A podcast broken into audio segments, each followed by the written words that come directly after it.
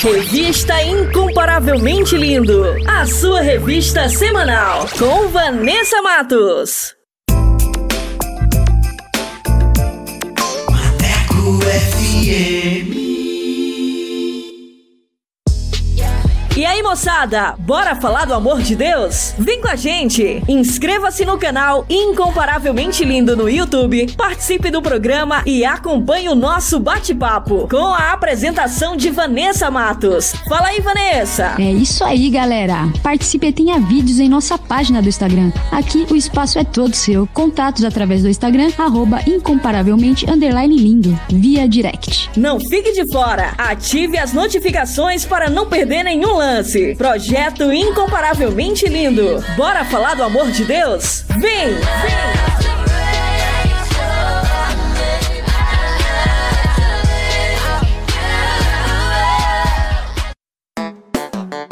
Hora certa. Hora certa. Hora certa. Hora certa. Hora certa. Hora certa.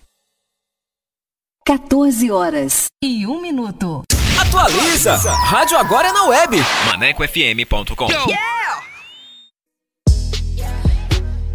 Bora falar do amor de Deus? Então vem! Estaremos no YouTube com a apresentação de Vanessa Matos. Esse projeto inclui você. Inscreva-se no canal Incomparavelmente Lindo no YouTube, aperte o sininho e dê aquele joinha. Contatos através do Instagram, arroba incomparavelmente lindo, via direct. Projeto Incomparavelmente Lindo. Bora falar do amor de Deus? Vem!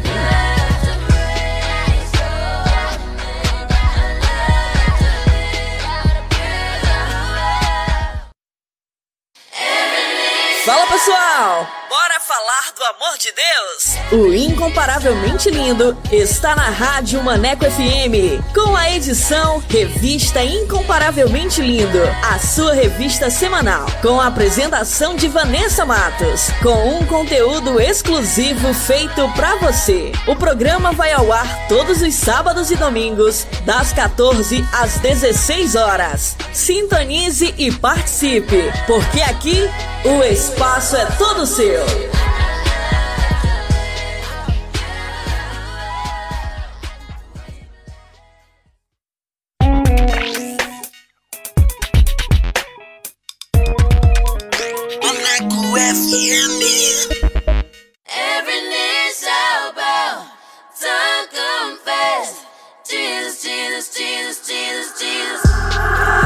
Partir de agora você vai ouvir o programa Revista Incomparavelmente Lindo. A palavra de Deus viva e eficaz. Um momento para você aprender, refletir e descontrair. Revista Incomparavelmente Lindo. A apresentação: Vanessa Matos.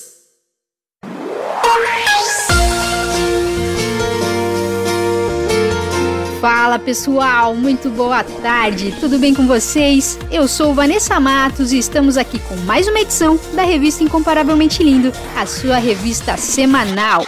Essa é a mais nova programação da Rádio Maneco FM e quero agradecer a todos que já participaram, que enviaram seus comentários e que curtiu o nosso conteúdo. Muito obrigada! Sejam muito bem-vindos a mais uma edição para abençoar a sua vida, a sua casa. Então, fiquem com a gente, participe! Porque aqui o espaço é todo seu. E para você que ainda não conhece o nosso trabalho, o Incomparavelmente Lindo é um projeto para falar do amor de Deus. Estamos no canal do YouTube com um conteúdo que vai edificar demais a sua vida. Nossa página no Instagram é incomparavelmente lindo. Link do canal na biografia. E quero agradecer os meus parceiros, Jonas Neto, Valde Souza, Paulo Matos e Leia Leite. Obrigada, queridos. Deus abençoe. E vamos dar início à nossa programação com o nosso quiz bíblico. Vou soltar as perguntas. Vamos lá! Quiz Bíblico! Quiz, Quiz bíblico. bíblico! Com Vanessa Matos.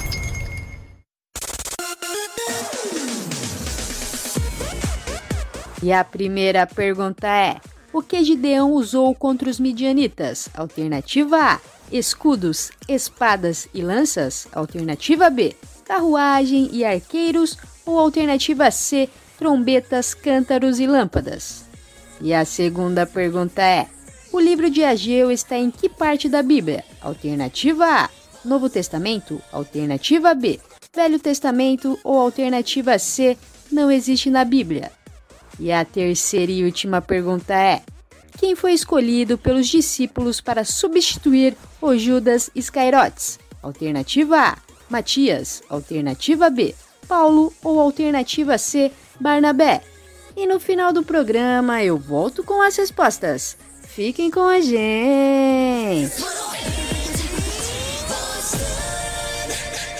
Quiz Bíblico! Quiz, Quiz bíblico. bíblico! Com Vanessa Matos.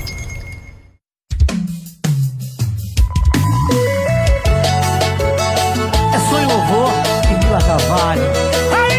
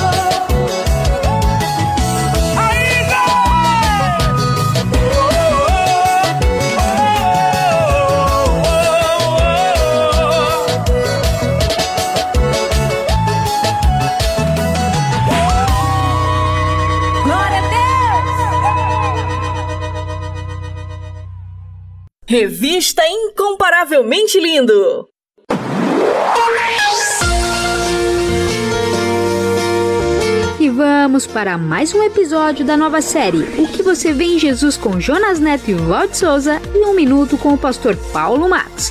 Essa nova série está incrível. Fiquem sintonizados que vai começar agora mais um episódio para você aqui na Rádio Maneco FM. Solta aí! O que você vê em Jesus com Jonas Neto e Valde Souza.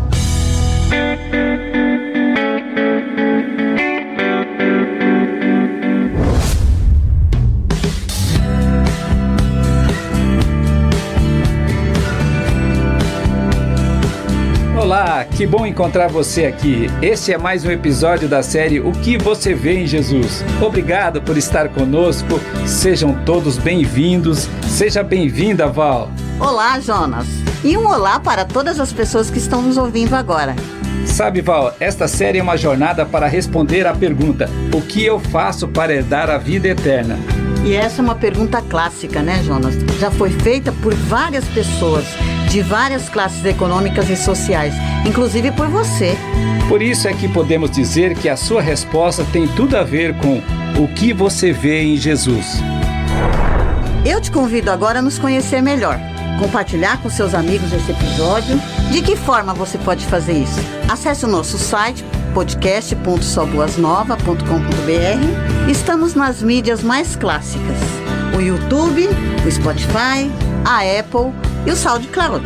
É só você usar no finalzinho só boas novas. Então, é só acessar, assinar nossos canais e compartilhar. Antes de começarmos o episódio de hoje, vamos ouvir a série Minuto com o nosso parceiro pastor Paulo Matos. Olha o título de hoje: Feminicídio. Um minuto com o pastor Paulo Matos. É, hoje tem notícias diárias falando do feminicídio.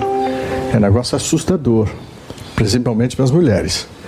Você observa que antigamente gritava-se muito as feministas contra os homens.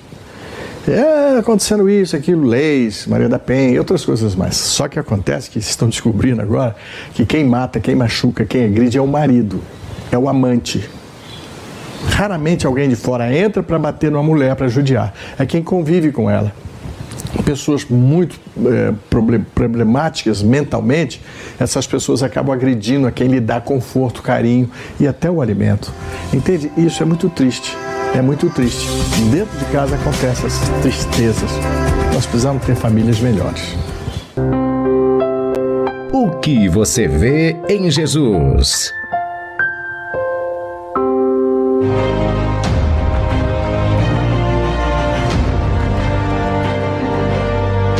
Você vê em Jesus? Ele fez muitos milagres. Ele transformou água em vinho. Ele ressuscitou e multiplicou os pães. Ele era de Nazaré. Ele expulsou Ele demônios. ensinava umas coisas legais. Ele andou sobre as Ele águas. tinha muitos Ele seguidores. brigou com os líderes Ele era religiosos. odiado por algumas pessoas. Ele curou pessoas doentes, cegos Ele era de e Nazaré. paralíticos. Ele falava E multiplicou Ele pães. andou sobre Ele as tinha águas. muitos seguidores. Ele foi crucificado.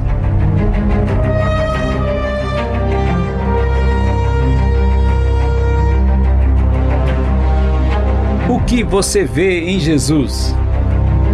Esta jornada é sobre o Evangelho. O Evangelho como você nunca viu antes.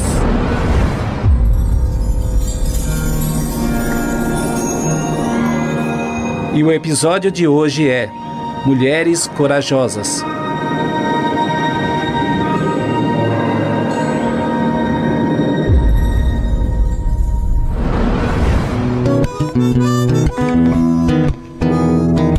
Dizem que a mulher é sexo frágil, mas que mentira absurda.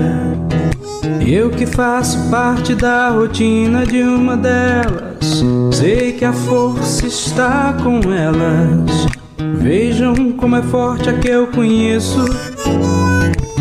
Sua sapiência não tem preço. Satisfaz meu ego se fingindo submissa. Mas no fundo me enfeitiça. E quando chego em casa à noitinha, quero uma mulher só minha, só minha. Mas pra quem deu a luz não tem mais jeito, porque um filho quer seu peito. Um outro já reclama sua mão, e o outro quer o amor que ela tiver. Quatro homens dependentes e carentes da força da mulher. Mulher, mulher, do barro de que você foi gerada, me veio inspiração pra pra você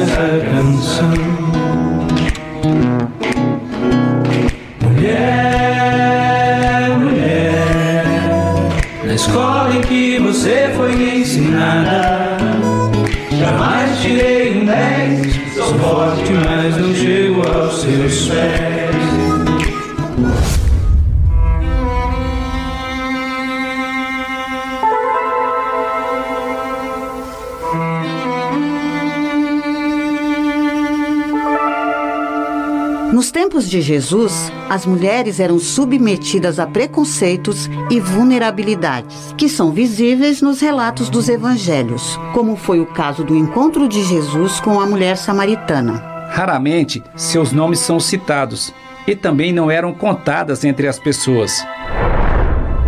Para a sociedade judaica, uma mulher não era mais do que um objeto pertencente a um marido, como os seus servos e as suas propriedades, e ocupava uma posição bem inferior ao homem.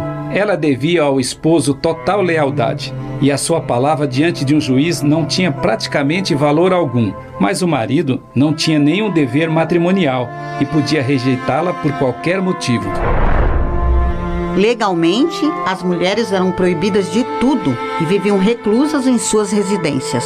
E quando estavam em ambientes públicos, passavam despercebidas, e as regras do decoro proibiam o homem de se encontrar sozinho com ela. Jesus trouxe a mulher para o centro de suas reflexões sobre o reino de Deus. Jesus restaurou a dignidade da mulher e mostrou que, para Deus, todos somos igualmente importantes.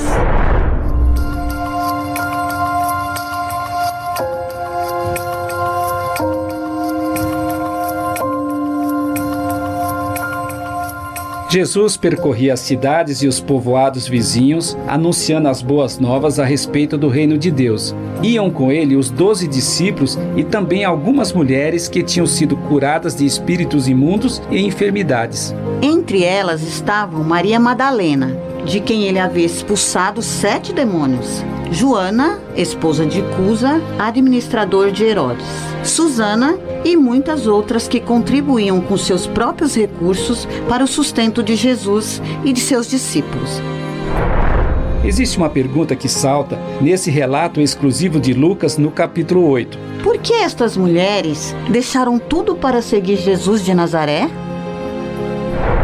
A verdade é que elas não foram chamadas ou designadas como apóstolas, mas essas mulheres estavam lá, como discípulas, seguindo um judeu marginal e servindo em seu ministério.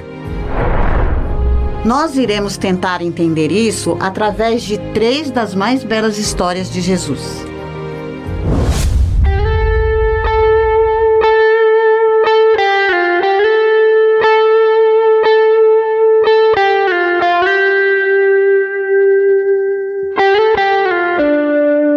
Nome dela nem é mencionado, somente a designação de mulher adúltera por causa de seu pecado. Embora muitos queiram lhe atribuir equivocadamente o nome de Maria Madalena, esta mulher protagonizou o maior exemplo de perdão do Mestre, relatado por João no capítulo 8. Quando Jesus estava retornando do templo, uma multidão se reuniu à sua volta para ouvi-lo. Logo que ele começou a ensinar, um grupo de fariseus e saduceus trouxeram uma mulher pega em adultério e a jogaram no meio da multidão. Considerando a cultura da época, muito provavelmente ela foi vítima de algum abuso quando jovem ou foi rejeitada por seu marido. E sem direito à defesa e muito menos sem espaço junto a seus familiares, lhe restara poucas alternativas para sobreviver. Na realidade, o que eles queriam era colocar o mestre em algum tipo de armadilha para produzir alguma coisa contra ele. Mestre, essa mulher cometeu um crime. Pegamos ela em adultério e, segundo a lei de Moisés, ela deve ser apedrejada. O que o senhor nos diz? Naquele momento, muitos já estavam armados com as pedras nas mãos. Mas onde estaria o homem que foi pego no ato com a mulher? Então Jesus ficou em silêncio, se abaixou e começou a escrever na areia. Provavelmente ele escrevia as maldades deles. Jesus, sentindo a dureza de seus corações, levantou e disse: Quem de vocês não tiver pecados, atire a primeira pedra. Em seguida, voltou a escrever na areia. Diante do confronto com suas hipocrisias, as pedras começaram a cair de suas mãos, e um a um eles foram saindo envergonhados. Ficaram apenas Jesus e a mulher no meio da multidão. Ele se aproximou dela e disse: Onde estão aqueles que te acusavam? Ninguém ficou para te condenar? Ninguém, Senhor. Eu também não te condeno. Siga seu caminho e de agora em diante não volte a pecar.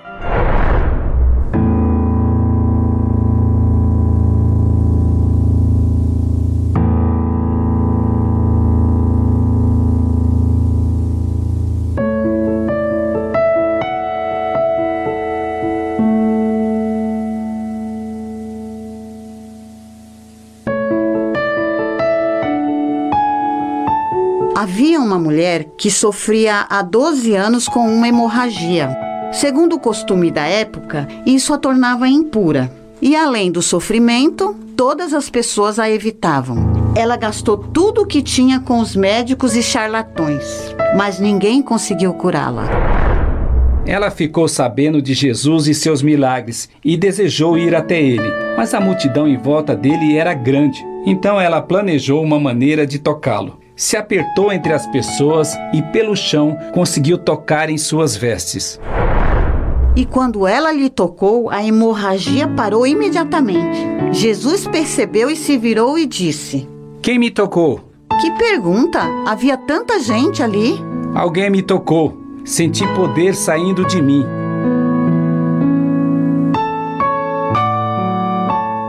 Ajoelhada e trêmula, ela se revelou. Contou sua história e que estava curada.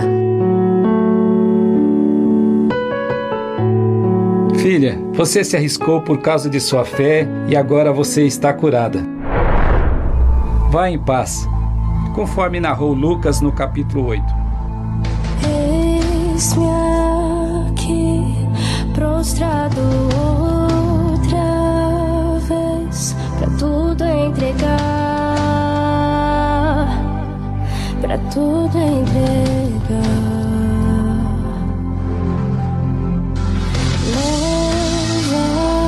Leva-me mais perto de ti, Senhor, anseio por ti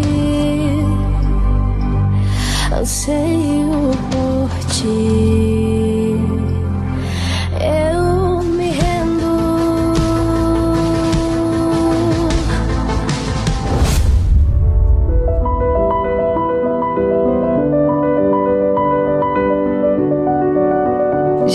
Foi convidado para um jantar na casa de um fariseu em Betânia, chamado Simão, que fora curado pelo mestre. E uma mulher pecadora soube disso e, levando um frasco de alabastro com um perfume muito caro, foi até ele. E enquanto Jesus estava à mesa, ela se ajoelhou aos seus pés chorando. As suas lágrimas caíam sobre seus pés. Ela secava com seu cabelo e, beijando-os, derramava perfume sobre eles. Esta cena provocou muitos ressentimentos e indignações. Por que este desperdício? Este perfume poderia ser vendido por muito dinheiro e doado aos pobres. Se este homem fosse profeta, saberia que tipo de mulher está tocando nele. Ela é uma pecadora. E Jesus, percebendo suas intenções, disse para o fariseu: Simão, ouça isto. Um homem emprestou dinheiro a duas pessoas. Para uma, deu 500 moedas de prata e para a outra, deu 50. Como nenhum dos devedores conseguiu lhe pagar, ele generosamente perdoou os dois e cancelou suas dívidas. Simão, qual deles você acha que o amou mais por causa disto? E ele respondeu prontamente: Suponho que aquele de quem ele perdoou a dívida maior. Isso mesmo, Simão. Você está certo. E Jesus, olhando para a mulher e Simão, continuou: Simão, quando eu entrei em sua casa, você não me ofereceu água para eu lavar os pés. Não me cumprimentou com um beijo, nem ungiu minha cabeça com óleo. Mas veja esta mulher. Ela lavou meus pés com suas lágrimas e secou com seus cabelos. Ela não parou de beijar meus pés e ainda ungiu meus pés com um perfume raro. E disse para a mulher: Filha, seus pecados estão perdoados. Vá em paz. E completou: Ela fez o que pôde, derramou o perfume em meu corpo, me preparando para o meu sepultamento. Eu asseguro a vocês, em qualquer lugar do mundo onde o evangelho for anunciado, o que ela fez aqui será contado e admirado. Conforme relato de Lucas, capítulo 7, Mateus, capítulo 26, Marcos, capítulo 14 e João, capítulo 12.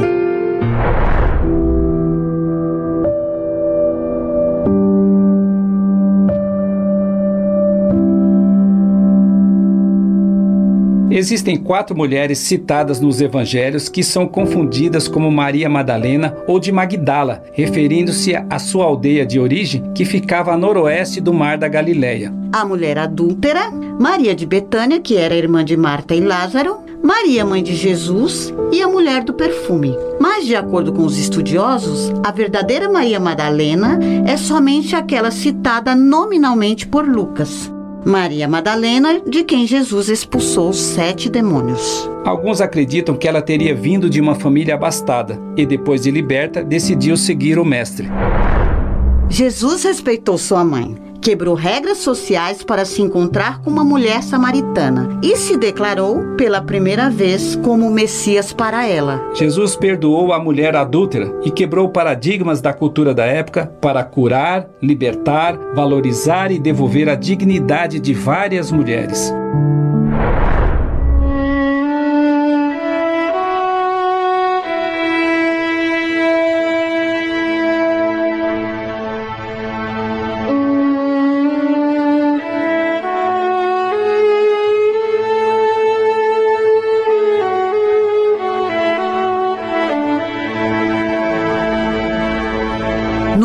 Depois de sua ressurreição, Jesus apareceu primeiro para uma mulher, Maria Madalena, e ela, depois de vê-lo, correu para anunciar: Eu vi o Senhor, ele vive.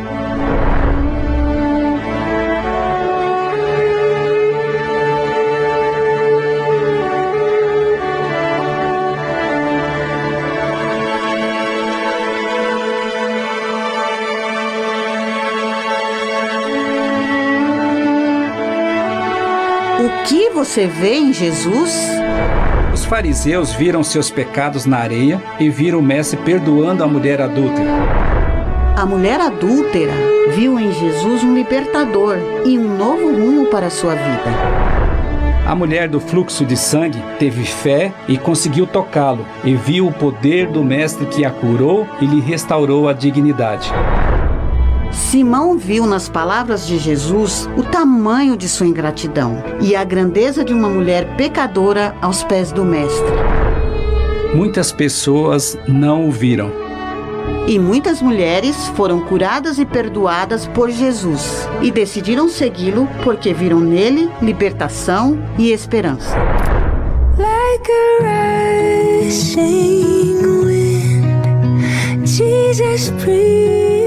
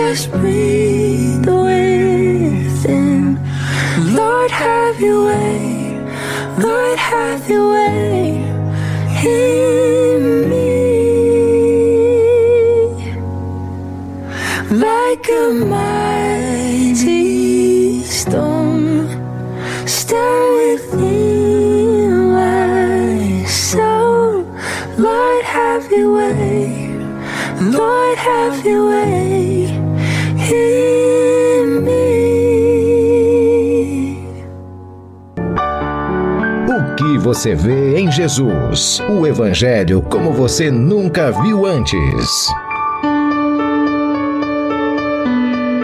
O que você vê em Jesus? No próximo episódio, veremos Jesus ensinando sobre impostos e como viver o reino hoje. Veremos Pedro, Tiago e João vivendo uma experiência celestial com Jesus. E veremos também o encontro de um jovem príncipe com Jesus. E você, o que você vê em Jesus? O que você vê em Jesus responderá à grande pergunta: O que eu faço para herdar a vida eterna? No próximo episódio, venha ver O Evangelho como você nunca viu antes. o Evangelho como você nunca viu antes.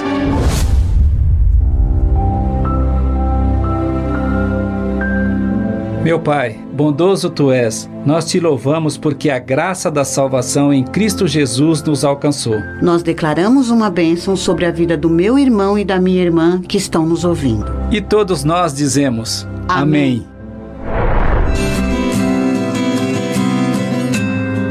O que você vê em Jesus?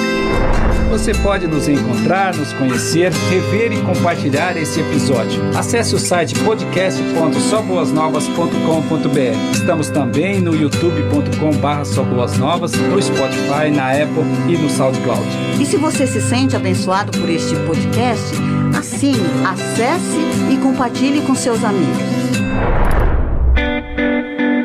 O que você vê em Jesus? Esperamos você no próximo episódio. Até lá! Até lá! O que você vê em Jesus? Com Jonas Neto e Valde Souza.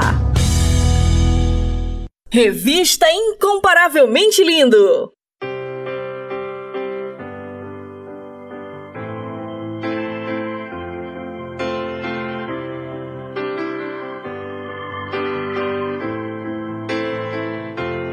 Eu já posso ouvir som da melodia. É a volta do Messias. É a volta do Messias. E posso ver sinais que evidenciam. É a volta do Messias. É a volta do Messias. E vejo cumprir a profecia.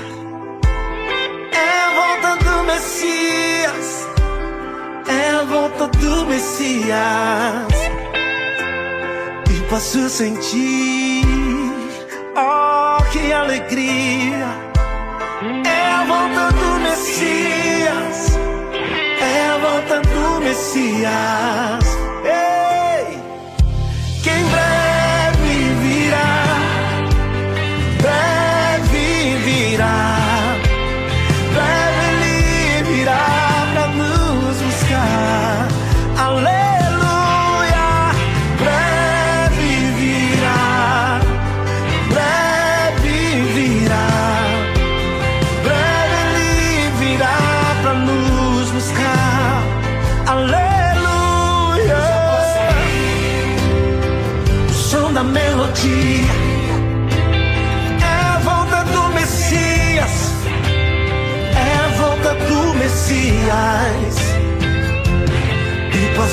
ver sinais que evidenciam é a volta do Messias, é a volta do Messias.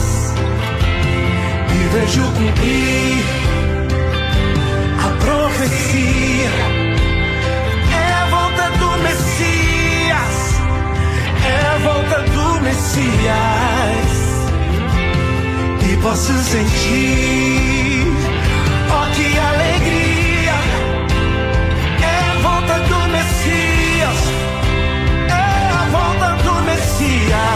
Pode cantar comigo.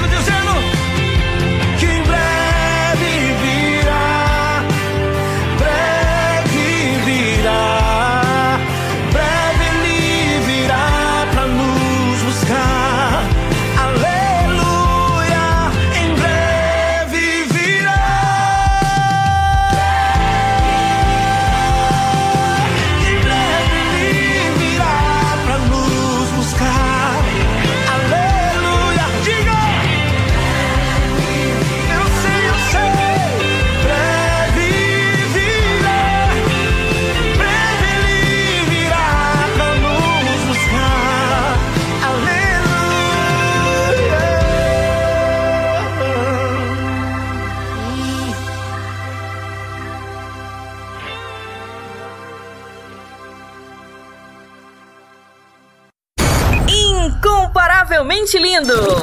Incomparavelmente lindo.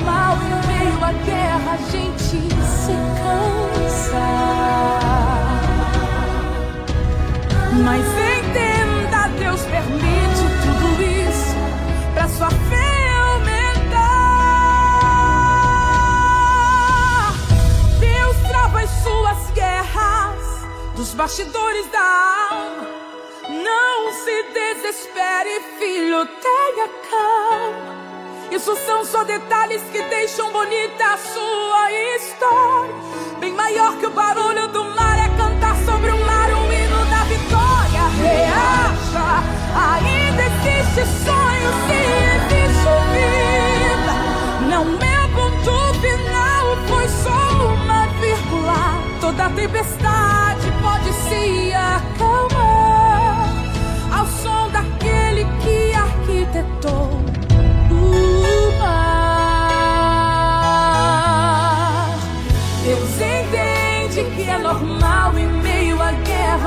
de se cansar. Mas entenda, Deus permite tudo isso para sua fé aumentar.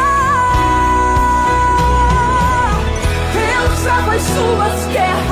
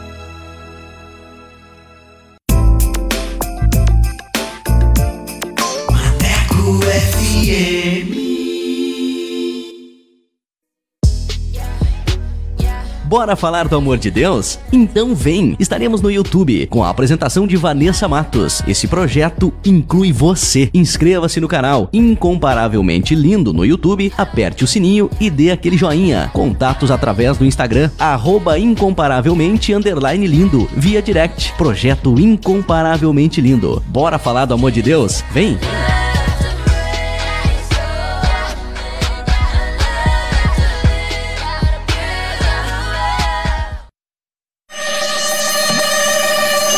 Quer mais músicas, notícias e reflexões no seu dia? Então baixe o nosso aplicativo na Play Store e ouça Maneco FM em todo lugar. De você, eu sempre estuvo aqui de você. Eu nunca me errou de você.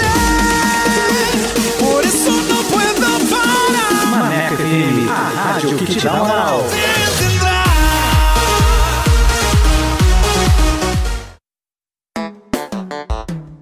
Certa. Hora certa. Hora certa. Hora certa.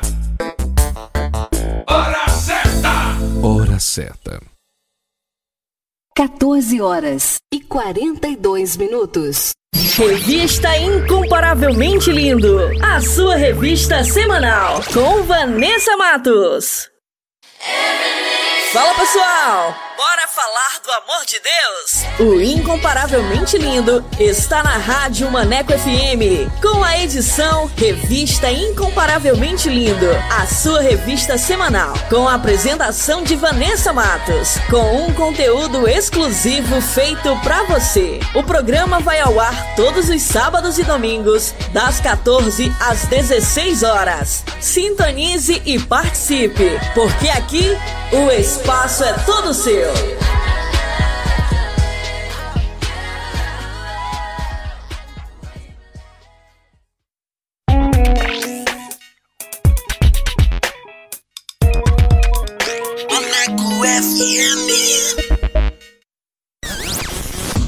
Top Dicas! Top Dicas!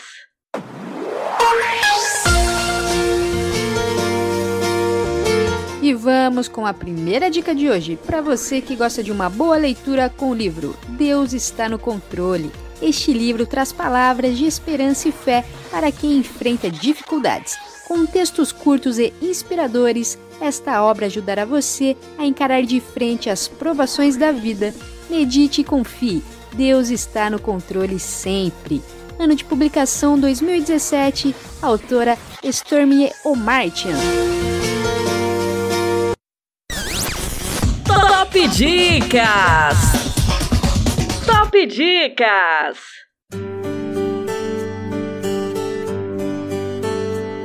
Aquela porta que fechou foi livramento. Sem entender, eu lamentei, chorei por um bom tempo. Hoje eu entendo que aquilo era cuidado.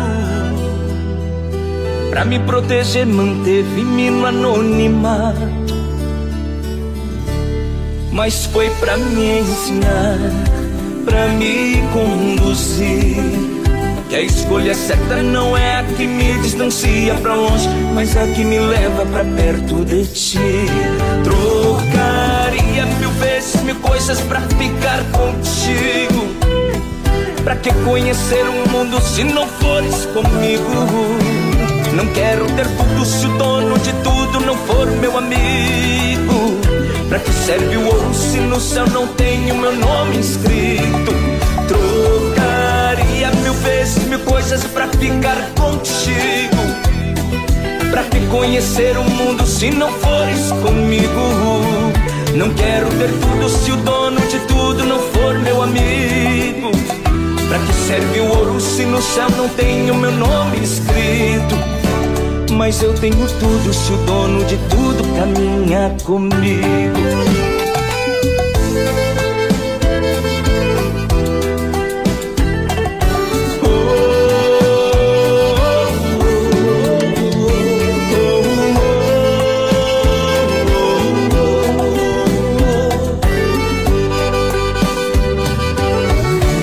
Mas foi pra me ensinar, pra me conduzir. Que a escolha certa não é a que me distancia pra longe, mas a que me leva pra perto de ti. Trocaria mil vezes mil coisas pra ficar contigo. Pra que conhecer o mundo se não fores comigo? Não quero ter tudo se o dono de tudo não for meu amigo. Pra que serve o ouro se no céu não tem o meu nome escrito? Trocaria mil vezes mil coisas pra ficar contigo. Pra que conhecer o mundo se não fores comigo? Eu não quero ter tudo se o dono de tudo não for meu amigo. Pra que serve o ouro se no céu não tem o meu nome escrito? Mas eu tenho tudo se o dono de tudo caminha comigo. Mas eu tenho tudo se o dono de tudo caminha comigo. Ele caminha comigo.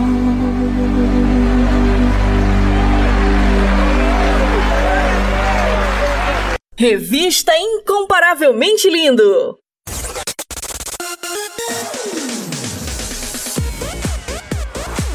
E como a Rádio Maneco FM é a rádio que te dá moral, vai começar agora mais uma edição do Solto Play. E você que quer divulgar o seu som, o seu trabalho aqui na Rádio Maneco FM, basta enviar uma mensagem via WhatsApp para o número 8588956821 com a frase Quero participar do Solto Play e a nossa produção irá entrar em contato com você. Então, mande seu material e participe. E sem mais enrolação, vamos para o nosso convidado, que hoje é.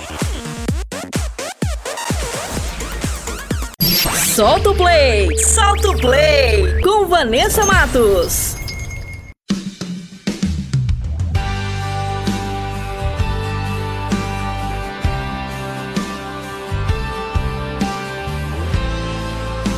E estamos aqui com Wesley Mendes, a paz do Senhor, seja bem-vindo, tudo bem com você?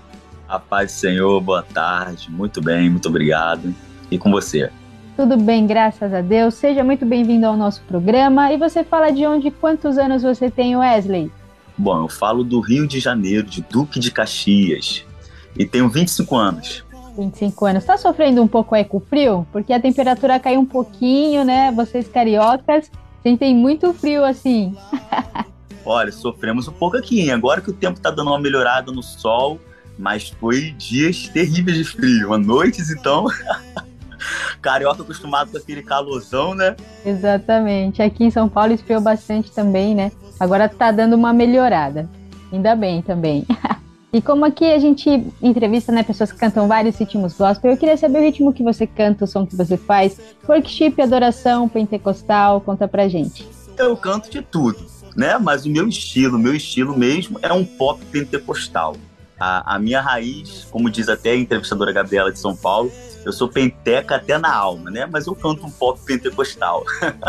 Que legal. Que Deus ministrar no coração também, né? Sim, sim, sim. Que legal. E eu queria saber quanto tempo você tem de estrada, né? Na caminhada da música, de ministério em geral também. Então, eu, eu sempre fui ligado à música, né? Desde novo, eu sempre fui muito ligado à música. O pai da minha irmã, meu padrasto, na, na época, ele é cantor e ele era pagodeiro. Então, com isso, eu sempre fui muito ligado à música, né? Cantava em alguns eventos com ele, aquela coisa, né? De jovem, de criança. Por intermédio dele, eu fui fazendo alguns concursos em escola, aqueles concursos que tem a primeira, segunda, terceira etapa, né? E depois desse concurso, a gente, é, com alguns alunos, criamos até grupo de pagode, aquela coisa, né? De escola, que sabe como é que é. Então, eu sempre fui muito ligado à música. E quando eu me converti, como eu tive um encontro com Jesus, não foi diferente. A primeira coisa que, né, logo comecei a receber a oportunidade, então comecei a adorar, comecei a cantar. Só que mal sabia eu que Deus tinha um projeto na minha vida dentro desta área, na área da música, na área da adoração, né? Então, dentro de Deus me fez algumas promessas, né? Assim que eu comecei a adorar, ter oportunidade, cantando ali, cantando aqui. Depois começou a abrir algumas portas e Deus me fez algumas promessas em algumas áreas. E a área da música foi uma dessas áreas, né? E começamos a vivenciar um pouquinho daquilo que Deus nos prometeu né? Não chegamos lá, há uma estrada muito longa daquilo que Deus tem para fazer na nossa vida, mas se Deus prometeu, ele há de cumprir, né? Então, desde sempre eu sempre fui muito ligado à música e eu sou muito grato a Deus porque quando eu levantei minhas mãos para Jesus, ele já tinha um projeto na minha vida, na minha história, dentro desta área e é uma honra gigantesca minha fazer parte do projeto de Deus. Que legal. Mas você então chegou a cantar música secular e depois teve essa transição pro gospel ou não? Só em, em processo de escola, em concursos, essas coisas. Nada profissional, né? Nada profissional. Né? O, o profissional mesmo entrou na parte do ministério. Da parte do ministério, Deus me chamou para esta área e sim, eu vi que a coisa era séria. Né? Mas dentro do, do secular, eu nunca entrei nessa área profissional, só em eventos e tudo mais. Tá certo, entendi. E eu queria também saber assim, quantos álbuns, quantos singles você tem que já somam aí na sua caminhada.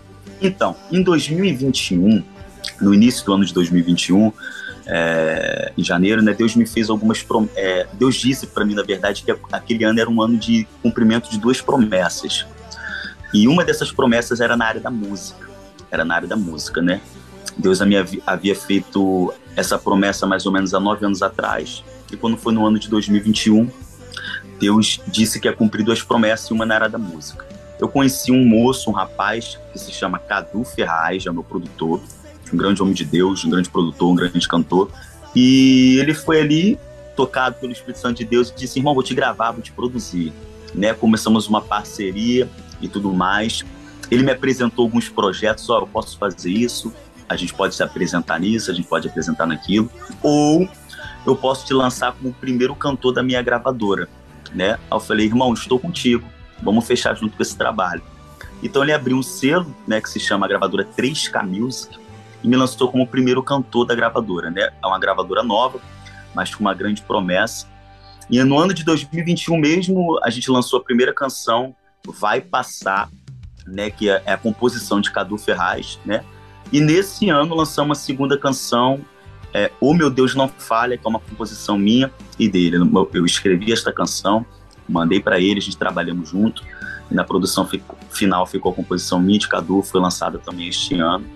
E nós temos o projeto de lançar música de dois em dois meses, né? E tacar fogo para a glória de Deus, o nome de Jesus ser glorificado. Amém, amém. Então Deus te usa das duas formas também, né? Para compor e para também é, cantar, né? Sim, sim. Deus me fez algumas promessas na área do louvor, na área da composição, na área da pregação, em algumas, né, em algumas áreas. E uma, eu tive esse privilégio de ter é, algumas ferramentas, né, para trabalhar no reino de Deus. Legal, deve ser legal, assim, né? Como músico, né? Deve ser muito bacana quando Deus entrega as canções e cantar as próprias canções, né? Deve ser algo incrível também. Muito, muito incrível, muito especial. Existe uma frase que é, que é, bem verdade, né? Ainda que se não a composição não for sua, mas se você canta ela com verdade, a, música, é, existe uma frase que é bem verdadeira, que se você não vive aquilo que canta, você vai viver, né? E não é mais, nada mais gostoso quando você é, canta o que você literalmente está vivendo, né? Que você escreveu, você transmitiu para o papel, claro, com a inspiração do Espírito Santo, você transmitiu, você musicalizou aqueles sentimentos daquela canção, então não é nada mais gostoso. Que legal, muito bem. E eu queria saber também das suas referências musicais, as pessoas que te inspiraram no começo da caminhada e as pessoas que te inspiram hoje também. Dentro disso, eu não, eu não vou falar que existe assim pessoas que, que eu peguei como uma referência. Como, vamos melhorar. Eu vou muito da, da canção. Eu vou muito da canção. Aquela canção é profunda, aquela canção falou comigo, transbordou meu coração. Eu me agarro naquela canção, né? Letras cristocêntricas, mas também letras de autoajudas que é profunda, sabe? Que toca na alma, que toca no sentimento. Eu, por exemplo, houve uma época da minha vida que eu cantava muito Samuel Mariano, né? É há uma canção dele que se chama Depois do Culto. Aquela canção foi bálsamo de cura para mim durante muito tempo, né? Então, há esse período, assim, sabe, de mês, de ano, aquela canção que fala contigo, você se agarra naquilo, e sim acaba sendo uma referência, né? Como se houve também um período que eu cantava muito antes de sofrer, uma canção que era uma oração minha, que se chama Imperfeito, né? Então fui muito pela música, pela letra da música, e eu abraçava aquilo, eu sentia, eu, eu mostrava as minhas emoções por intermédio da letra da canção. Que legal. O primeiro participante que tem uma resposta assim diferente, né? Que geralmente as pessoas elas Hoje- é, dos cantores, das cantoras, né? Das, das É uma referência, né? Até mesmo dentro de casa, que nem, tem gente que nasce, né? é, com já com uma família que, musical e tal, então já tem essa referência dentro Isso, de casa, né? As isso. pessoas citam muito isso também. Mas a primeira pessoa que falou sobre músicas, né? Que as referências, primeiramente, são as músicas que tocam, né? E aí sim, consequentemente, o artista que canta essas canções. Muito bacana. Exatamente. E hoje iremos né, tocar uma música sua aqui. Eu queria que você falasse sobre o processo de gravação, como foi, né? Como é a estrutura da música e a mensagem que a canção também transmite para as pessoas. Então, é, é muito legal que eu lembro quando foi numa madrugada, eu pedi a Deus uma canção nova. Né? Eu pedi a Deus uma canção nova, e logo pela manhã, quando eu entrei no banheiro para me ajeitar, né, veio esse refrão: Enquanto eu adorava, ele libertou, enquanto eu adorava, ele trabalhou, ele transformou. Aquilo que parecia impossível, eu mandei pro meu produtor, a gente trabalhando em cima da música, né? E foi muito emocionante viver cada detalhe do processo dessa canção, a parte do clipe, sabe, de, de transmitir, né, não só para o visual, né, mas para o ambiente ali, para a situação, a, a, importância da adoração, de você conseguir trazer Deus para dentro do ambiente, de você conseguir trazer a presença para dentro do ambiente a qual você está, um ambiente que muitas das vezes é um ambiente difícil, é um ambiente de dor, é um ambiente de dificuldade, né, que mas pela consequência da adoração você consegue trazer a resposta. E justamente é isso que nós queremos passar por intermédio dessa canção, que não importa aquilo que você esteja enfrentando, não importa aquilo que você esteja passando de ruim, de maléfico ou de bom, né? A adoração é muito importante e de, de alguma forma ela consegue é, mexer com o interior de, de Deus e consegue trazer resposta para a gente. Não é uma regra, claro que não é uma regra, mas a adoração ela tem algo realmente que a gente nunca vai conseguir explicar em sua plenitude. Né? Ela consegue conectar a criatura ao Criador e com isso a gente, como consequência, acaba conseguindo resposta. Então não importa a sua situação, não importa a dificuldade que você esteja enfrentando, tenha certeza que há um ser no céu, um Deus no céu, que ele escuta a canção que sai do seu coração, ele escuta a canção que sai da sua alma, e como consequência, né, ele te envolve com graça, ele te envolve com amor.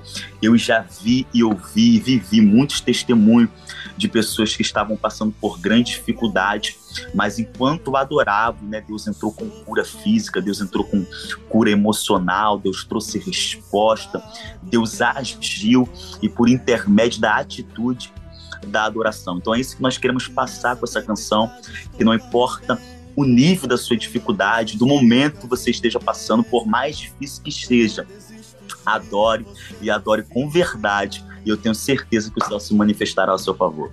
Amém, que coisa linda. Foi uma pregação aqui agora, hein? É uma linha de pregador, seu pregador também a gente acaba pregando, né? Tá certo, é isso aí. Então, eu já ouvi essa canção, realmente é uma canção muito linda, né? E o clipe também, nossa, que atmosfera maravilhosa. Ali, onde que Muito foi a bom. gravação ali? Que, aquelas árvores, assim, que nem você falou, né? Trazer o céu pra terra, assim. Nossa, a gente sente isso assistindo o clipe. Muito legal. Um foi num bosque, foi num bosque, né? Um, um ambiente bem bonito. Sim. E literalmente era um ambiente que, que a gente sentia algo diferente, a gente conseguia, sabe, sentir paz. Naquele momento de adoração a gente sentia aquele envolvimento. Cara, foi muito legal, muito especial. Tá certo. Então vamos ouvir agora, pessoal, Wesley Mendes com a, com a canção, né? O Meu Deus Não Falha. Solta o play.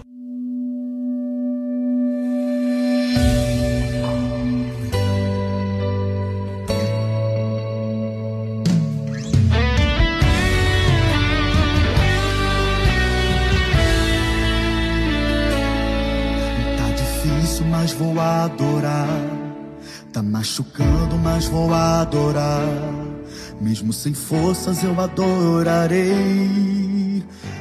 Eu adorarei. Tá difícil, mas vou adorar. O adorador não foge da batalha. Minha resposta eu sei que vai chegar. Meu Deus não falha. Enquanto eu adorava, Ele libertou. Enquanto eu adorava, Ele trabalhou. Enquanto eu adorava, Ele transformou aquilo que parecia impossível. Enquanto eu adorava, a cura aconteceu. Enquanto eu adorava, a terra que tremeu. Enquanto eu adorava, o verbo estremeceu. Enquanto eu adorava, a vitória me deu.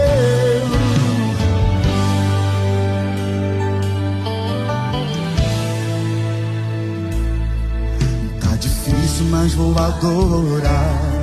Tá machucando, mas vou adorar. Mesmo sem forças, eu adorarei. Eu adorarei. Tá difícil, mas vou adorar. O adorador não foge da batalha. Minha resposta eu sei que vai chegar. O meu Deus não falha. Enquanto eu adorava, Ele libertou. Enquanto eu adorava, Ele trabalhou. Enquanto eu adorava, Ele transformou aquilo que parecia impossível. Enquanto eu adorava, a cura aconteceu. Enquanto eu adorava, a terra que tremeu. Enquanto eu adorava, o inferno estremeceu. Enquanto eu adorava, a vitória me deu. Adore, adore, adore, adore ao Senhor.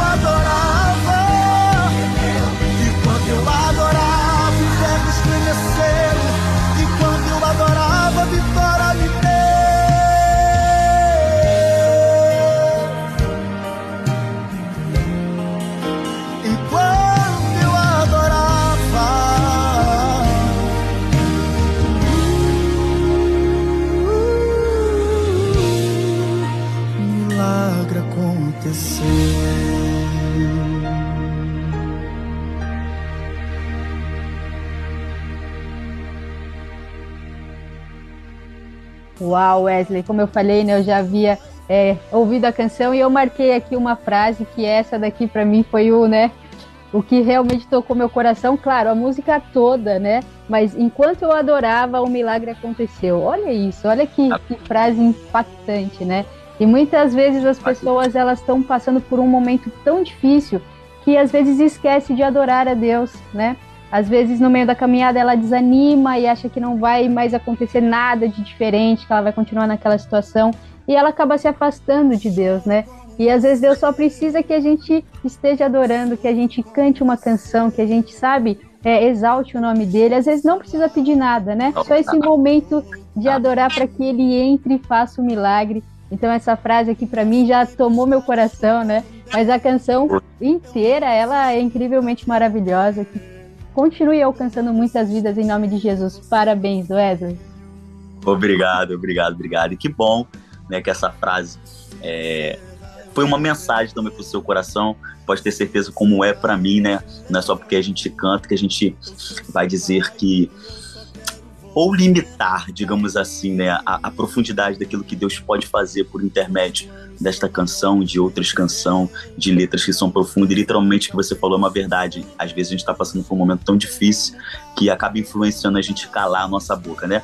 Mas quando a gente toma a atitude de abrir a nossa boca, o nosso coração e louvar, tudo muda. E a gente percebe que tudo pode ser diferente. Sim, muito linda. Essa canção realmente vai alcançar muitas vidas, né? E foi num momento também, assim, que você, né, recebeu essa canção de Deus. Então não tem como Deus não usar isso, né, para alcançar vidas, né? Esse é o propósito dele. E a gente precisa realmente inverter as coisas, né? Quando acontecer uma situação difícil, ao invés da gente escalar, a gente precisa adorar. Exatamente, exatamente. Tá certo. Eu queria, né, que você deixasse uma dica para o pessoal que está no começo da caminhada, né? Sabemos que não é fácil. Tem aquela salinha de espera, né? Muitos acabam desistindo, né? Achando que está muito difícil, que Deus não vai realizar. Eu queria que você deixasse um incentivo para o pessoal. Esse é o ponto chave que você falou, Vanessa. A, a, a espera, né? A filhinha de espera. É bem verdade que no gospel, né? No, no nosso meio gospel, há uma, parece que há uma barreira muito maior para gente, uma dificuldade muito maior, né? Por exemplo, aqui, seria uma covardia eu comparar o gospel com o secular. Não tem comparação, né? O secular a outro nível, a outra consequência, né? E como o gospel também acaba entrando no mercado da música, há uma, há uma, uma diferença gigantesca e parece que o nível de dificuldade é muito maior, né? Mas para quem tem a promessa, pode ter certeza, né, que se Deus falou, ele vai cumprir. Então, qual é a chave disso, né? Qual é a senha da coisa, do negócio? É você abraçar o que Deus falou, né? É você abraçar o que Deus prometeu, né? E uma das maiores certezas, Vanessa, que eu tenho, né, em relação à minha vida, que você que está ouvindo a gente, né, assistindo a gente, pode ter, é que a maior certeza que vai acontecer, que vai dar certo, é quando o ambiente diz ao contrário. Quando o ambiente diz que não vai acontecer, que é impossível de acontecer, ali está a certeza que Deus vai fazer. Ali está exatamente a certeza de que Deus vai fazer. Então, se Deus tem uma promessa na sua vida, Ele disse que você vai conseguir. Não importa o nível de dificuldade, não importa, ah, tem, é dinheiro, né? Porque hoje tudo envolve dinheiro, envolve dinheiro, mas Deus não precisa de dinheiro para realizar o seu querer, o seu propósito. Né? Se Ele disse que você vai chegar lá porque Ele tem um propósito na sua vida dentro desta área, você vai chegar lá. Então, abre o coração para receber isso e tenha certeza que a maior certeza, a maior confirmação de que vai dar certo é quando o ambiente diz ao contrário. Então abrace a promessa, confie na promessa, porque vai se cumprir. Exatamente, você falou algo, né, crucial, assim, né, que muitos passam, né, é, ah, Deus tem uma promessa para minha vida, só que está acontecendo tudo ao contrário, e agora, né? E muitas é. pessoas não entendem esse processo e desiste, porque fala, não, acho que realmente não foi Deus que me prometeu, não foi Deus que falou, eu não recebi isso de Deus, porque se fosse, estava dando certo, não estava dando tudo errado. Então, se a gente tivesse. Isso, né? E acontecer né? naturalmente. Exatamente. E confiar na promessa, né? Independente dos obstáculos, né? Porque é assim que Deus faz, né? Ele também, ele também estica a gente, né? Então a gente também tem que estar preparado e tem que estar com o coração na promessa de Deus. Então o que você falou realmente é, é muito importante, né? Para que as pessoas entendam que está dando errado é porque vai dar certo no final, né? Exatamente. tá certo. E eu queria que você falasse dos seus projetos futuros, né? Você falou, né, também que, né, gravação de dois em dois meses. Queria saber como está a sua agenda, né? Se já tem músicas também programadas. A gente já está um pouco mais ali para o fim do ano, né? Passa muito rápido. Então eu queria que você falasse um pouquinho sobre isso. isso. Então, nós, por, por mais que nós temos o projeto de dois em dois meses, por enquanto a gente não tem uma data específica né, do próximo lançamento.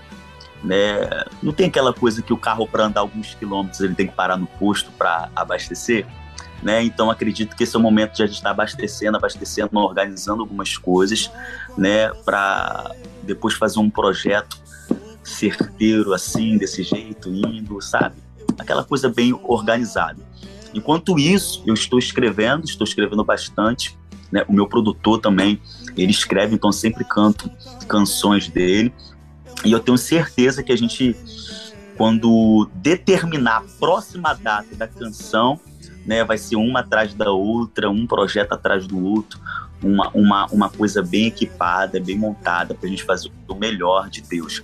Então, eu não tenho uma data específica do próximo lançamento, não sei se é até o final do ano ou se no ano de 2023, mas tenho certeza que há, há, há, um, há todo um, um projeto sendo arquitetado e montado não só no nosso coração, mas também no coração de Deus. E uma coisa eu tenho certeza é que vai dar certo e já deu certo. Amém. O cronograma vai sair em nome de Jesus. Dessa forma. Eu queria que você falasse como as pessoas encontram né, o Wesley Mendes nas plataformas digitais, canal no YouTube, as redes sociais. Fique à vontade. Ah, é facinho, né? Nós estamos no Instagram, wesley.mendes com dois E, né? E SZ no final. Facebook, Wesley Mendes. Estamos ali também no, na página da gravadora, né? A gravadora 3K Music, arroba gravadora 3K Music. A gente vai estar sempre sendo lançada ali, alguns projetos, alguma novidade. Tem um canal do YouTube da gravadora, né? Que os nossos projetos estão lá, né? E, e futuros projetos também estarão ali, não só do cantor Wesley Mendes, mas também de outros cantores da gravadora que estão ingressando, que ingressaram, né? Então, canal da gravadora 3K Music, a página gravadora 3K Music, Instagram Wesley Mendes, Facebook Wesley Mendes, acompanha a gente, a gente está sempre também postando palavras ali motivacionais, vídeos motivacionais, uma coisa bem bacana, né? Que é um pão e um alimento diário para nossa vida.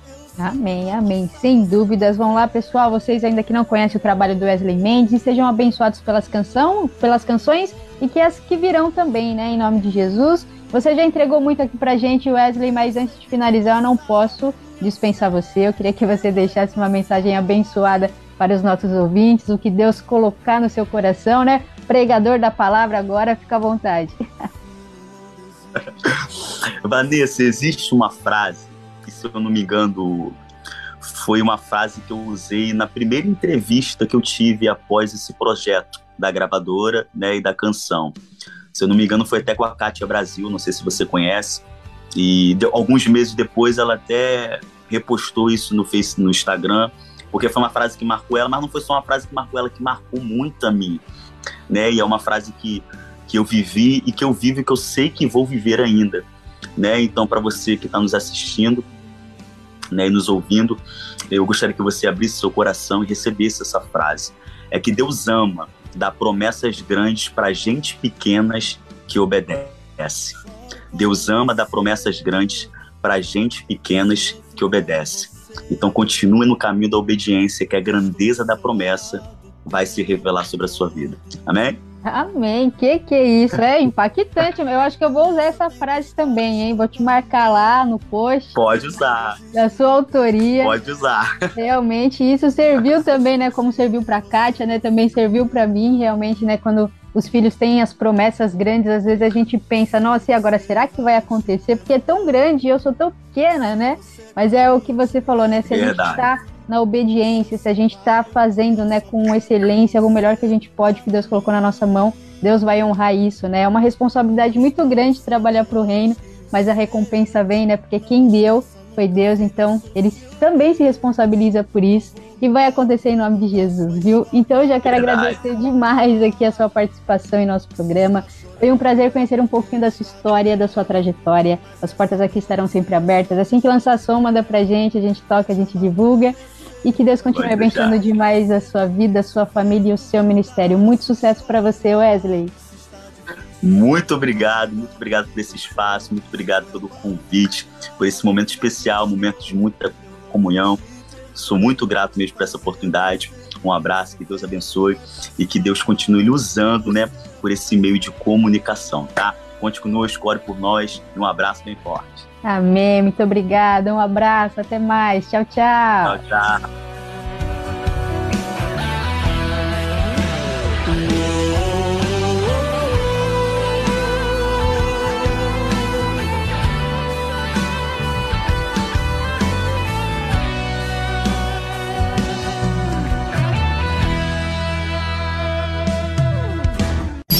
Solta o play! Solta o play! Com Vanessa Matos.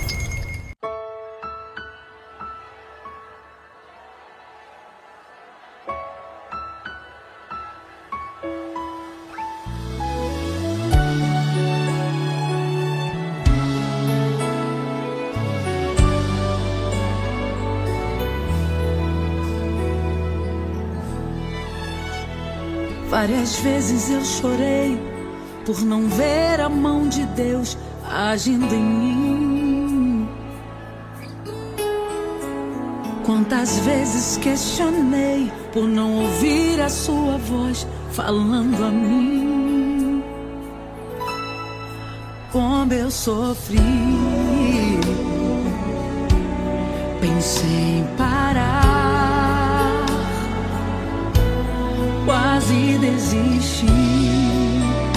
Mas entendi que ele tem o seu jeito de agir. Vai acontecer no tempo de Deus. Tem que acontecer do jeito de Deus. A sua palavra é fiel e a sua vontade é boa e perfeita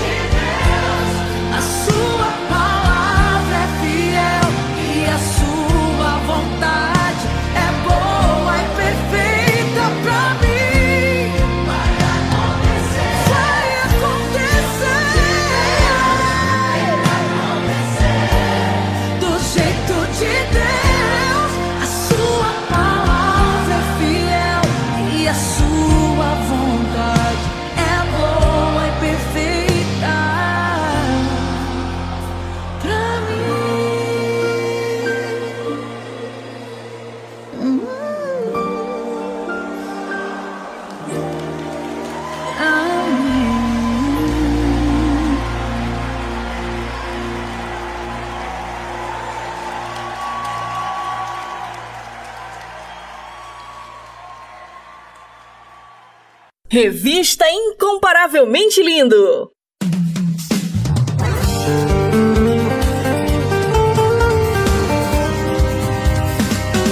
Em vez de ficar aí sozinho em desespero, sai desse quarto escuro e põe pra fora o medo. Não deixa essa situação te apavorar. Se lembra, eu sou aquele que acalmou o mar. Vem por esse caminho, ouça os meus conselhos. Nem tudo é um mar de rosas, nem tudo é perfeito. Às vezes você perde pra depois ganhar.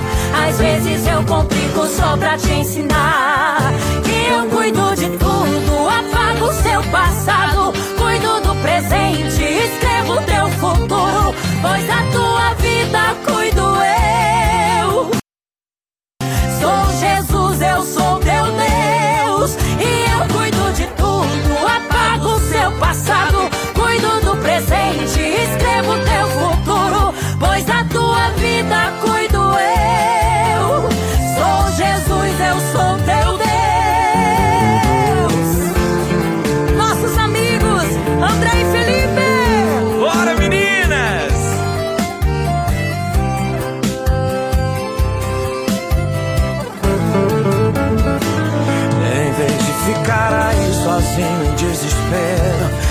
Sai desse quarto escuro e põe pra fora o medo. Não deixa essa situação te apavorar. Se lembra, eu sou aquele que acalmou o mar. Vem por esse caminho, ouça os meus conselhos. Nem tudo é um mar de rosas, nem tudo é perfeito. Às vezes você perde pra depois ganhar. Às vezes eu complico só pra te ensinar. Que eu cuido de tudo, apago o seu passado. Presente, escrevo teu futuro. Pois da sua vida cuido eu. Sou Jesus, eu sou teu Deus. Eu cuido de tudo, apago o seu passado. Cuido do presente, escrevo teu futuro. Pois da tua vida cuido eu. Sou Jesus, eu sou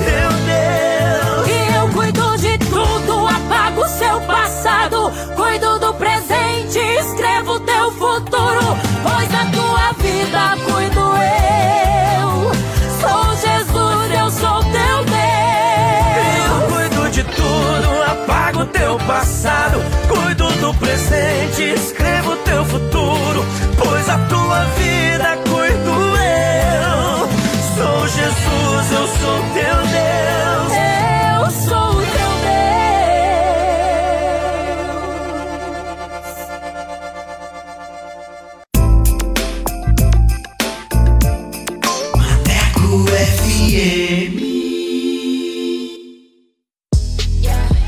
moçada, bora falar do amor de Deus? Vem com a gente! Inscreva-se no canal Incomparavelmente Lindo no YouTube, participe do programa e acompanhe o nosso bate-papo com a apresentação de Vanessa Matos. Fala aí, Vanessa! É isso aí, galera. Participe e tenha vídeos em nossa página do Instagram. Aqui o espaço é todo seu. Contatos através do Instagram, arroba incomparavelmente underline lindo, via direct. Não fique de fora! Ative as notificações para não perder nenhum lance. Projeto Incomparavelmente Lindo. Bora falar do amor de Deus? Vem! Vem!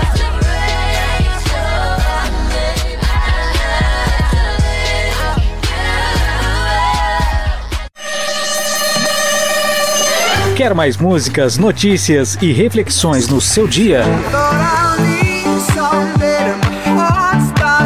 Então baixe o nosso aplicativo na Play Store e ouça Maneco FM em todo lugar.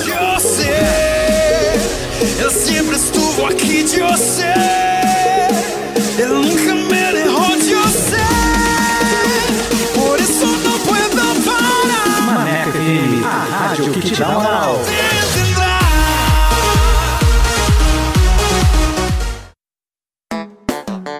Hora certa.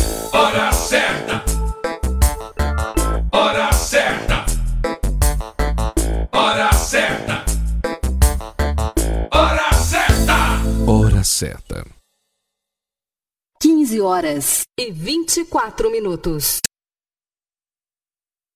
Atualiza! Rádio agora é na web. ManecoFM.com Bora falar do amor de Deus? Então vem! Estaremos no YouTube com a apresentação de Vanessa Matos. Esse projeto inclui você. Inscreva-se no canal Incomparavelmente Lindo no YouTube, aperte o sininho e dê aquele joinha. Contatos através do Instagram, arroba incomparavelmente lindo, via direct. Projeto Incomparavelmente Lindo. Bora falar do amor de Deus? Vem!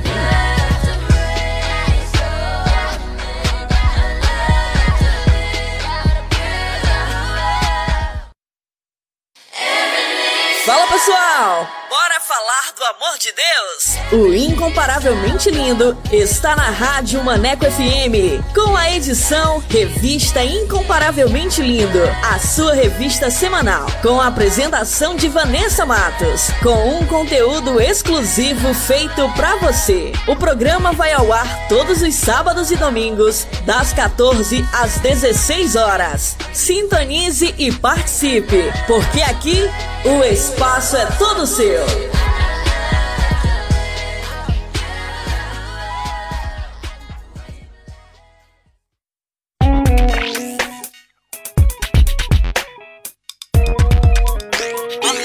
FM. Top Dicas! Top Dicas!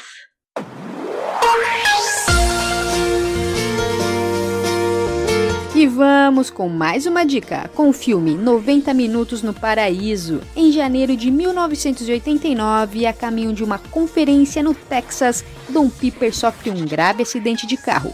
Quando os paramédicos chegam, ele é encontrado sem nenhum sinal de vida. Porém, uma hora e meia depois, volta a viver, alegando que durante esse tempo conheceu o paraíso. Produzido em 2015, direção Michael Polish. Anota essa dica aí, manecar. Top Dicas! Top Dicas! Incomparavelmente lindo!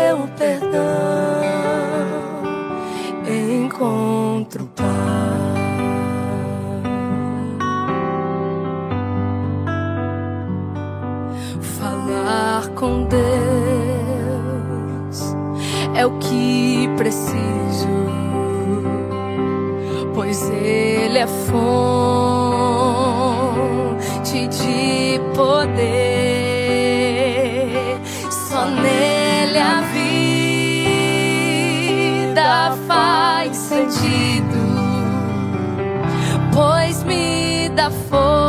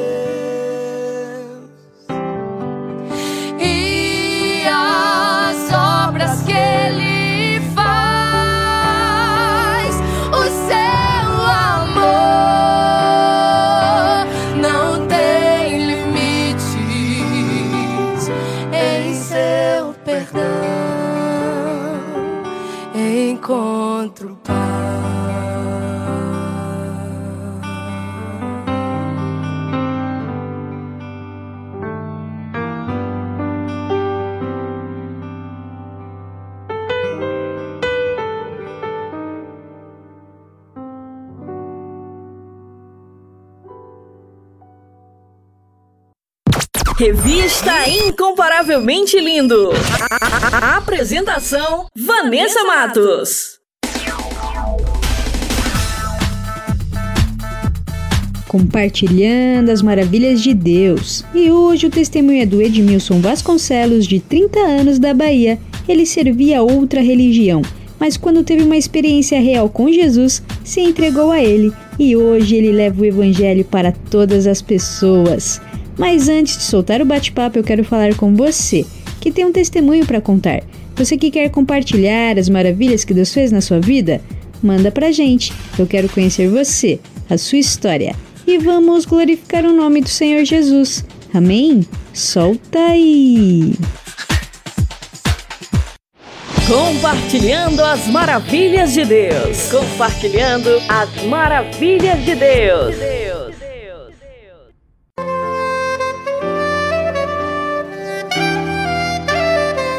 estamos aqui com mais um Compartilhando as Maravilhas de Deus. E hoje o testemunho é do Edmilson. Seja bem-vindo. Olá, paz e graça. Meu nome é Edmilson. É, vou deixar aqui um testemunho para honra e glória do Senhor. Para mim é, é, é, é maravilhoso poder falar de Deus, da transformação que Ele fez na minha vida. E eu creio que muitas vidas ainda serão salvas, terão transformações pelo poder e o agir do Espírito Santo, amém? É, então eu peço que peçam, prestem bastante atenção nas coisas que eu vou falar, nas minhas palavras, que por favor nada me seja colocado em conta. Que Deus tome toda a primazia e Jesus Cristo seja o alvo, porque Ele é o único digno de toda a honra, toda a glória e todo o louvor. Desde o seu nascimento, Deus vem te dando livramentos, né? Sim, desde o nascimento eu venho tendo livramento da parte de Deus. Segundo informação da minha mãe, quando eu nasci eu dei convulsão. E eu nasci na data 16 de 6 de 1992 e só fui ter alta 29 de 6 de 1992 porque, segundo o médico, não tinha possibilidade alguma de minha mãe poder me levar para casa. Eu tive que passar por diversos, diversos tipos de exames, diversos exames. E aí aconteceu que minha mãe procurou se informar na religião a qual ela se encontrava, que é o candomblé, e informaram a ela que eu estava passando por uma batalha espiritual. De um lado, estavam querendo me matar, de outro, querendo me salvar. Como se Deus tivesse dado ordem aos anjos para que lutasse para, pela minha sobrevivência. No dia que eu tomei alta, ao chegar em casa, o orixá, amigo de um amigo da minha mãe, me tirou do berço e apontou. No mesmo dia que eu cheguei em casa, ele tirou do berço, chegou na porta, apontou para o céu dizendo que era dele. Como, ele, como se ele estivesse selando a minha vida, abrindo o caminho para poder adentrar no candomblé. E é por conta disso, aos sete anos, minha mãe tentou me recolher, mas não deu certo. Eu já tinha passado por todos os processos, já sabia rezar, sabia cantar, tocar. E eu já na parte interna, no dia do, do- da matança, né, do sacrifício do animal, eu fui tomado por uma ira muito grande. Comecei a pegar é, fígado, pulmão, coração e destruir com a faca. E depois de algumas horas eu fugi pela janela, fui embora e falei que eu não queria aquilo pra mim. Eu já tinha dois meses recolhida em um quarto com ibá de orixá, que são imagens e tudo mais. E aí eu segui minha vida e voltei a ter uma vida normal de uma criança normal que brincava de arraia, empinava raia, jogava futebol com os amigos, gamer. E aos 14 anos tentaram me colocar novamente. Eu passei por um processo, só que continuei. Eu, eu queria ter a minha vida normal, não queria ter nada com responsabilidade no que tange religião. Mas aos 16 anos eu tive mais um livramento da parte de Deus. O bairro que eu morava teve uma chacina no bairro onde eu morava. Eu percebi que algo, algo estranho ia acontecer e consegui me livrar livrar a vida de alguns amigos que estavam no momento errado, na hora errada e poderia morrer inocentemente. E aí, a honra e glória do Senhor, eu tive mais um livramento. E com esse livramento eu decidi dar uma olhadinha no candomblé. Chegando no candomblé, uma entidade chamada Yansan, chegou para mim e disse tudo detalhadamente o que tinha acontecido. Tudo, até coisas que só eu sabia não tinha compartilhado com ninguém. E finalizou dizendo: Você tem uma missão a completar. E eu olhei para ela, ela pegou, completou dizendo: Olha, ou você entra ou você morre. Então, aos 16 anos, eu, eu adentrei, assumi, possuí registro no Couto Afro, assumi o título de Alabem Shire, uma espécie de Ogana Nação Queto, e por conta disso, eu comecei a conduzir os orixás. Minha finalidade, minha função era invocar, conduzir e despachar. E daí eu comecei a me desenvolver cada vez mais. Na sua adolescência você era de outra religião? Desde a adolescência eu era do candomblé. A religião era o candomblé, porque aos 16 anos eu adentrei. Aos 7 me colocaram é, recolhido para poder dar início né, à, à jornada. Só que eu fui tomado por uma ira muito grande e saí acabando com tudo, tava tendo sacrifício. Eu peguei o, o, o fígado, o pulmão do bicho e esfaqueei. Depois eu fugi pela janela do, do, do, do da casa onde eu ia dar o início lá. Mas aí eu cheguei pra minha mãe e falei: Eu não quero ficar. Depois foram várias tentativas, aos 14, novamente, nada. Aos 16 eu tive um livramento, no bairro onde eu morava tinha, teve uma chacina e eu consegui, através da minha vida, mais quatro almas foram livres é, de ter sido ceifadas nesse dia. Vidas foram evitadas de ter sido ceifadas. E aconteceu que eu fui pro terreiro do candomblé, de candomblé aos 16 anos, no Largo do Tanque, Salvador, Bahia, na casa de um babalorixá. E chegando lá, a entidade Ansan, ela me falou tudo detalhadamente. Você estava em tal lugar, aconteceu tal coisa. Antes de você ir, você estava com seus amigos, então me falou coisas de maneira muito detalhada, a qual não me deixou nenhuma dúvida de que pelo espírito ela conseguiu ver tudo o que aconteceu. Então falei, rapaz, esse negócio não mente. E ela finalizou depois de dizer que tudo que viu, finalizou dizendo que eu tinha uma missão. Não, você tem uma missão. E encerrou aí. E depois falou assim, rapaz, ou você entra ou você morre. E como eu estava muito apavorado, fiquei muito impactado, eu falei, então vou entrar. Sendo que aos 14 anos eu cheguei a visitar uma igreja. Porém, eu não aceitei Jesus. Então, pode botar aí que praticamente toda boa parte da minha vida, até os 29 anos, eu fui um homem extremamente ignorante do que tange a Bíblia, do que tange a passagens tem na Bíblia, os heróis da Bíblia, né? E como foi a passagem de Jesus na Terra. Eu, te, eu fui assistir uns filmes quando era jovem, mas entendimento nenhum eu tinha. Então aconteceu isso e através de um livramento eu eu adentrei ao candomblé, assumindo a responsabilidade, tendo registro no Couto Afro, assumi uma função denomina, denominada como Alabem Shire, uma espécie de Oganda Nação Queto, que parte de Benin, que vem do continente africano.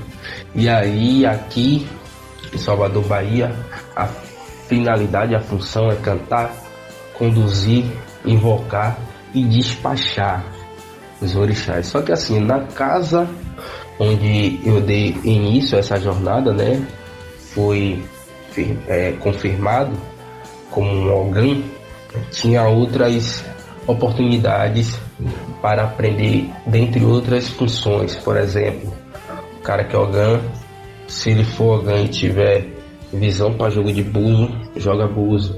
Se tiver visão para ver, se, se materializar, os espíritos vê e se materializa. Em São Francisco do Conde aconteceu de eu e alguns amigos de infância A gente chegou a ver se materializar e tudo mais. Então eram muitas evidências, muitas experiências que não me deixava nenhum tipo de, de dúvida se realmente existe ou não. Então, nessa questão de espiritual, eu não, não tenho dúvida que eles existem.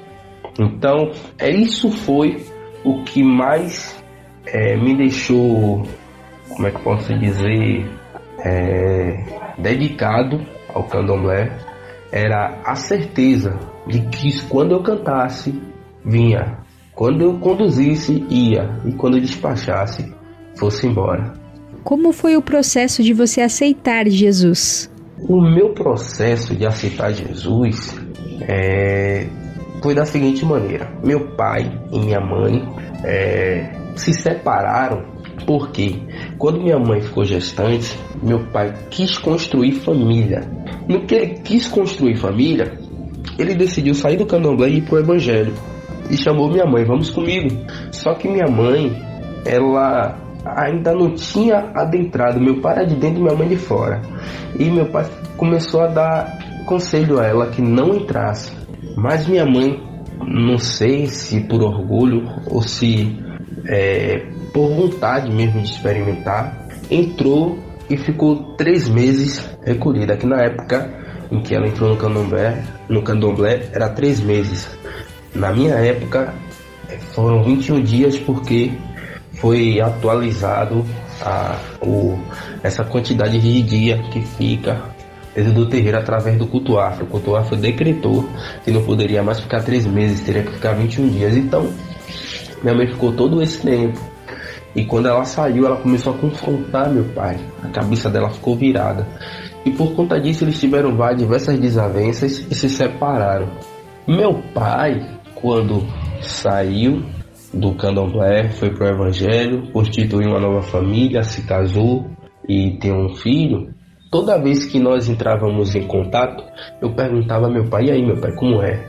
Ele falava: "Meu filho, se eu soubesse que era tão bom, eu já tinha eu já tinha tomado essa decisão há muito tempo na minha vida. Só que assim, eu tinha um pensamento de que meu pai não tinha tido é, tantas experiências pelo espírito, porque assim, quando eu conversava com meu pai, como era a experiência dele no candomblé, deixava bem claro que era um uma experiência rasa, não aprofundada. Então, assim, não só eu, mas com o meu irmão também, foi bastante aprofundado. Eu ficava pô, será que é porque meu pai ele não passou pela metade das coisas que eu já vi, ele não viu o que eu vi? Será que ele não crê? Só que assim, a gente sempre se respeitou, independente de qualquer coisa. Só que, porém, essa fala dele é, uma, é engraçado, que é, uma, que é uma fala que eu costumo dizer hoje em dia para as pessoas, para alguns do, do, que me perguntam, né? Foi uma fala que me marcou. Pô, se, se, eu, se eu soubesse que era tão bom, eu já tinha aproveitado há muito tempo. Então meu pai, de certa forma, deixou essa marca. E teve um momento em 2018 que eu passei por uma tribulação e não achava respostas e fiquei sozinho. Muitas, muitos momentos da minha vida, muito, muitos momentos da minha vida eu já estive sozinho. Inclusive, na minha infância, eu tive uma infância muito dura, porque com essa separação de meus pais, minha mãe foi morar literalmente em um terreiro de candomblé abandonado. É, nós fomos hospedados por uma irmã, né, de, do, da mesma religião que ela em uma casa, e essa casa não tinha nem porta, botava uma tauba e a, a liderança dali, a, a, a mãe de santo, ela tinha falecido. Então, quando minha mãe pediu né, abrigo após ter separado de meu pai, porque meu pai seguiu a vida dele, ela teve que seguir a dela, ela não tinha condições, ele a, a, a irmã dela hospedou a gente nesse local. Então antes teve, eu tive uma infância muito dura em questão de alimento, às vezes não tem o que almoçar. Dentro desse terreiro passava um, é, cada ratazana maior que a outra. E entre eu e meu irmão, as pessoas geralmente me rejeitavam. Tinha aniversário, não me deixavam participar de aniversário. Eu tive, eu tive esses momentos duros que toda pessoa que é sofredora nasce de família humilde passa. Então eu tive esse momento e já na adolescência, cerca dos meus 18, eu não sei se já você ainda é adolescente, aos 18, né? 18, 19 anos, eu passei por uma tribulação no qual decidi visitar uma igreja. Eu visitei, tive, senti a presença do Espírito Santo e aceitei Jesus. Porém, eu não consegui firmar meus pés. Porque quando eu voltei para o Candomblé, fui visitar uma casa, um, um outro, um, uma outra entidade Exu chegou para mim e disse coisas detalhadamente. Disse coisas de forma detalhada. E aí falou que algo já estava para acontecer na minha vida. E o que aconteceu foi um emprego que chegou no momento certo. Então, mais uma vez, eu acabei voltando para o candomblé e não me firmando em Jesus. E por conta dessas coisas, meu tipo de relacionamento com o orixá só fazia aumentar. Eu tinha um, um, um, uma certa ligação, uma conexão tão forte que para eu dar um passo, eu tinha que me informar com eles antes. Então eu tive muitas experiências, muitas experiências, é, muito momentos bons e ruins na visão carnal com pessoas, né? Porque de certa forma a gente começa a, a conhecer novas pessoas, tratar como irmão e tudo mais. Porém, na condição espiritual, as coisas começaram a mudar. De 2020 para 2021, eu tive um ataque espiritual. Um ataque espiritual que o inimigo ele mexeu no meu emprego, mexeu no meu setor financeiro. E como eu disse, eu tinha, eu, eu, tinha habilidade com jogo de buzo. Eu consultei para poder saber o que é que o inimigo queria. Ele aí se manifestou para mim e disse: Eu quero isso, eu quero aquilo, eu quero bode, eu quero assentamento, eu quero comida. E eu comecei a ficar me perguntando e conversando com minha esposa, nós chegamos na mesma conclusão. Poxa, como é que tira para cobrar? Da onde, vou, da onde é que eu vou tirar? Se eu estou desempregado, se ele mexeu no meu emprego, inclusive também no meu setor financeiro. E eu, por conta disso, eu comecei a questionar, mas eu fui procurar saber de um babalorixá por condição hierárquica. Foi que quando ele jogou, no jogo de burro dele, eu olhei pro jogo e vi a confirmação. Só fiz olhar pra boca e ele falar a mesma coisa que eu tinha percebido através do jogo também. E aí aconteceu que minha vida de cabeça para baixo, literalmente eu tava na estaca zero. Mas aí me deram ajuda, fui pra feira, fiz um trabalho no caminho do, do deles. Mas eu, eu, cheguei em um momento e falei, não, tem alguma coisa errada, eu vou, eu vou orar, não tenho hábito de orar, vou orar. E aí quando eu comecei a orar, eu escutei gargalhadas no pé do ouvido, pisadas fortes dentro de casa, sentei na, na beira da cama e disse, ó, se vocês estão me afrontando porque eu tô orando, agora que eu vou dobrar o joelho para ver o que é que acontece. E aí eu descobri que joelho dobrado é meu demônios caído. E o barulho cessou. Eles pararam de me afrontar. Automaticamente eles pararam de me afrontar. E eu entendi que as escamas ali já estavam começando a cair dos meus olhos. E eu comecei a, a buscar Deus. Fiz uma lista de coisas que eu entendia que tinha que comprar. Mesmo ainda após ter sido afrontado, eu garrei no sono. Aqui nós costumamos falar garrei no sono. É costume baiano. Isso quer dizer que eu dormi. Quando eu dormi, eu tive um sonho. Um sonho muito forte. Um sonho que marcou minha vida literalmente. E foi o início da minha conversão. Foi que um varão descia do céu, sentava na sala da minha casa, começava a conversar comigo. Só que aí eu, eu interrompia ele, começava a me desabafar. Minha vida tá assim, minha vida tá assada, ponho no eixo, sai das coisas, me diz alguma coisa. Porque automaticamente no sonho eu tinha percebido que era Jesus. E aí ele sorriu, levantou, começou em direção à minha porta, como se estivesse saindo de lá para casa. Eu comecei a questionar, oxe, vem na minha casa, não me vai me dizer nada não, me diz algo, eu preciso de uma resposta. Eu sei quem voz é. Ele olhou dentro dos meus olhos, fixando o olhar e disse, segue-me. Pronto, aí eu acordei. Criei uma cadela pitbull, ela tava correndo a casa, eu tô eufórica, olhando nos meus olhos, como se estivesse sentindo o mesmo poder, da mesma energia. como se fosse uma confirmação. Eu liguei pro meu irmão dizendo, meu irmão, sonhei com Deus, cara. Eu sonhei com Deus e aí eu tô disposto a abandonar tudo para seguir. Só que ah, eu decidi seguir, abandonei tudo, joguei as coisas erradas, joguei as coisas fora e eu peguei, falei, é, a partir de hoje eu vou seguir esse Deus. Só que aí eu atravessei um deserto de dois meses, atravessei um deserto, fui afrontado quatro vezes, quatro vezes quase eu fui atropelado no carro, um ônibus, um micro-ônibus e uma moto. Foi até eu li o livro de Levíticos e vi o Holocausto. Quando eu vi o Holocausto, passou um filme na minha cabeça. Eu fiquei em, em efeito nostalgia.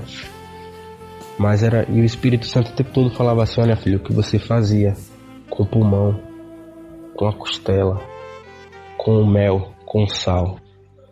A partir de hoje, voz é sal na terra. E eu chorei, o coração es- a- espedaçado, e comecei a me arrepender, pedir perdão a Deus, porque eu não tinha noção, mesmo tendo sido inocente, entre aspas, né? Porque eu também ignorei o Evangelho uma boa parte da minha vida. Aí, aos 29 anos, eu me arrependi dos meus pecados. Glória a Deus por isso. E hoje você leva o evangelho para as pessoas, né? Sim, hoje eu levo o evangelho para as pessoas. Hoje eu levo o evangelho para as pessoas. E tudo começou assim, eu nem eu não eu não não tinha ideia do que eu teria que fazer. Quando eu me arrependi, Deus me abençoou com um novo emprego. É, no dia do exame admissional, eu fui eu fui fazer um exame em um local chamado Campo da Pólvora aqui na Bahia. E de frente ao o local foi onde há quatro anos atrás eu tinha arriado uma oferenda para o inimigo que tirou meu emprego. É como se Jesus estivesse me esfregando na cara do inimigo. E aquilo para mim, por todas essas coisas que eu tô falando, é como se eu tivesse eu vivendo aquilo e eu não tinha pessoas para poder falar, mas só ficava maravilhado pela, pela graça de Jesus. E mesmo eu não, não me achando digno, merecedor, ele derramou graça sobre minha vida, viu graça em mim. E eu comecei a querer, eu falei, pai, é tanto amor, é tanto perdão, é bênção, não sei o que fazer, me instrui, eu não entendo nada do evangelho.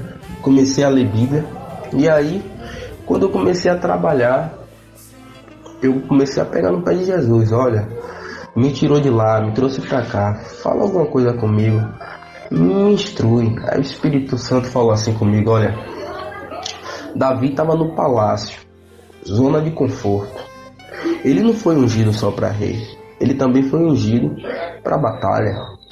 E é, você estava no deserto, já te tirei do deserto. Lembre-se, Satanás também é, deserto também é lugar de Satanás. E na parábola de Natan, Natan fala que vem um visitante. Já te tirei de lá. Você já está no campo para treinamento para uma futura batalha que eu tenho para você. E eu disse sim. E o que, que eu devo fazer? Ainda que cada um tem sua intimidade, né? Com o pai, eu falei, solta o gladiador. Aí ele disse para mim, Marcos 16, 15. E disse-lhes: Ide por todo o mundo e pregai o evangelho sobre toda criatura. Aquele que nele crê e for batizado será salvo. Quem não crê será condenado. Aí eu comecei. Falei, é, é, seja feita a tua vontade, pai. Aí o que eu não, o que eu não percebia, comecei a perceber pessoas em tribulação, pessoas precisando ouvir sobre a graça de Jesus, precisando entender qual era a verdadeira fundamentação da crucificação de Jesus, por, por que Jesus foi crucificado, por que morreu por nós. E aí eu comecei a evangelizar e quando em alguns eu percebi a resistência, eu dava o testemunho de, de vida que Deus pôde fazer na minha vida. Aí, para honra e glória do Senhor, as pessoas começaram a voltar para a igreja, uns voltaram para a igreja dizimando, outros dando glória. E aí, Deus começou a mais me preparar cada vez mais. E aí eu comecei a ir para uma outra esfera de emprego, um emprego melhor. Eu entendi que foi uma contemplação da parte do Senhor, onde eu continuo fazendo a obra do Pai, evangelizando pessoas, edificando igrejas, irmãos em que irmão em Cristo que precisam ter evidência forte da, da, da ação, do agir do Espírito Santo. Aí através da minha vida eu consigo passar isso para eles e aí começamos a dar glória junto e honra e glória do Senhor, esse é o ministério que Deus que Deus me deu. É o ministério do evangelismo não pela vontade do homem, mas sim pela vontade de Deus. Que legal, que lindo tudo isso. E eu gostaria que você deixasse uma mensagem abençoada para os nossos ouvintes. Amém. Queridos ouvintes, a mensagem que eu trago para vossos corações está em Romanos 13, versos 10. A palavra de Deus diz o seguinte: O amor não faz mal ao próximo, de sorte que o cumprimento da lei é o amor. Quando Deus trouxe essa mensagem no meu coração para que eu pregoasse aqui para vocês e deixasse uma mensagem, eu comecei a ficar bastante feliz em saber que o amor de Cristo ainda alcança e pode alcançar muitas vidas, assim como alcançou a minha, assim como alcançou a sua, está prestes a alcançar a de demais pessoas. O amor de Cristo é infinito. A palavra de Deus diz que a lei veio para que a ofensa existisse e o pecado abundasse.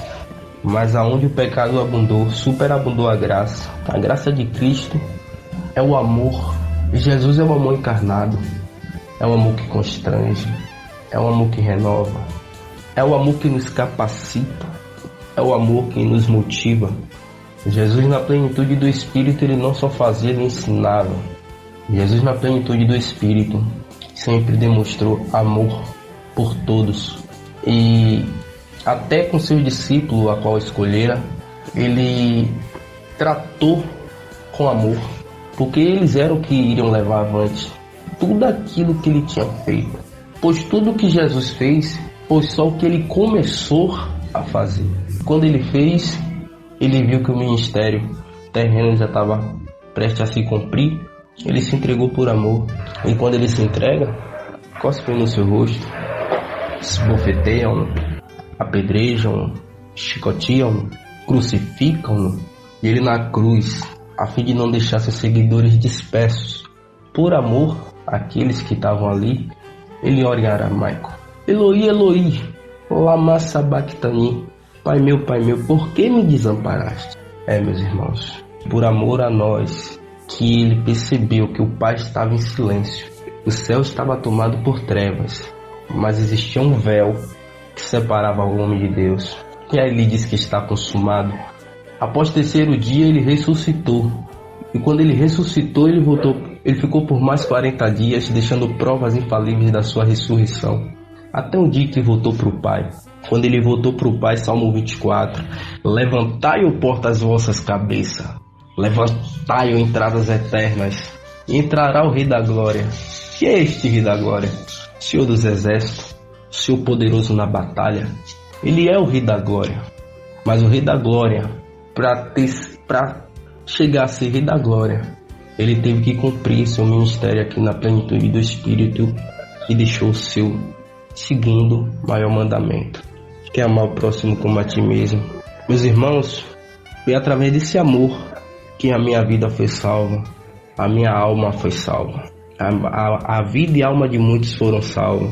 E é através desse amor que nós temos que passar o Evangelho da Paz. A palavra de Deus diz lá em Romanos que quão formosos os pés que anunciam o Evangelho da Paz. Está na escola, pregue. Está na faculdade, pregue. No trabalho, pregue. Na casa do vizinho, da amiga, da irmã, toma um café, toma uma água, um suco, seja lá o que for, fale do amor de Jesus, porque esse amor que me alcançou, esse amor que lhe alcançou, é o amor que tem que alcançar o mundo, porque o que vence o mundo é o amor de Jesus. Obrigado pela minha oportunidade. Amém, amém. Que mensagem poderosa. E eu já quero agradecer demais a sua participação aqui em nosso programa. Muito obrigada por compartilhar o seu testemunho. Foi um prazer conhecer um pouquinho da sua história. Que Deus continue abençoando demais a sua vida, a sua família e o seu ministério. Um abraço e obrigada pela participação. Nada, eu que agradeço a rica oportunidade de poder estar compartilhando aqui né, o testemunho de Deus sobre a minha vida, da transformação que Jesus fez na minha vida, né? Muito bom poder estar compartilhando é, o testemunho com essa equipe maravilhosa esse- desse programa que conheço há pouco tempo, mas que já sou fã de carteirinha. Que Deus continue abençoando vocês, que vocês como possam levar mais testemunhos, né, para mais pessoas, para que elas possam ser edificadas e ver o poder, o quão, o quão tremendo é esse Deus na nossa vida. Também gostaria de aproveitar o ensejo para deixar aqui meu Instagram, que é Edmilson Underline Vasconcelos 92, Edmilson Underline Vasconcelos 92, e deixar um abraço, um forte abraço para a igreja a qual eu faço parte, Batista do Arvoredo, meu pastor Edivaldo, pastor Edilene, são bênçãos na minha vida. Deixar também um forte abraço para minha esposa aqui, dizer o quão que eu amo demais ela, minha esposa é uma guerreira do meu lado, pôde passar por tudo isso na minha vida, enquanto eu estava na outra religião, ela do meu lado, todo no evangelho, ela está seguindo junto para honra e glória de Deus. E é isso. Um forte abraço e que Jesus abençoe a todos. Compartilhando as maravilhas de Deus. Compartilhando as maravilhas de Deus.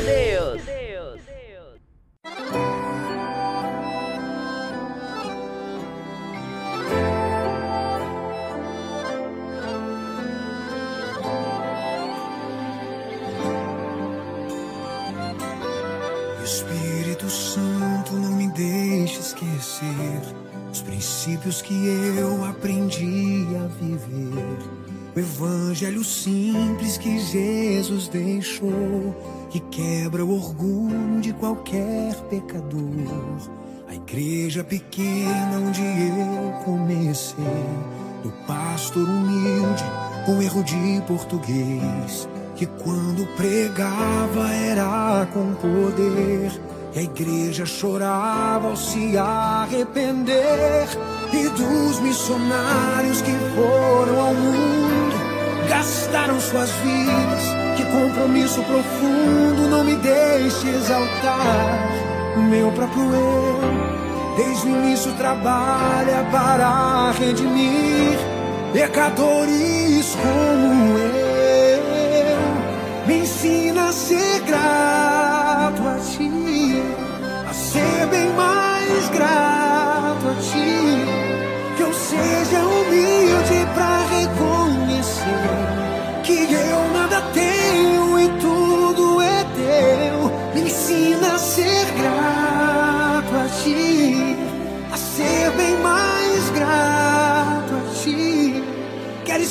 De joelhos e te adorar. Que a cada canção morra mais o meu eu para o Senhor reinar.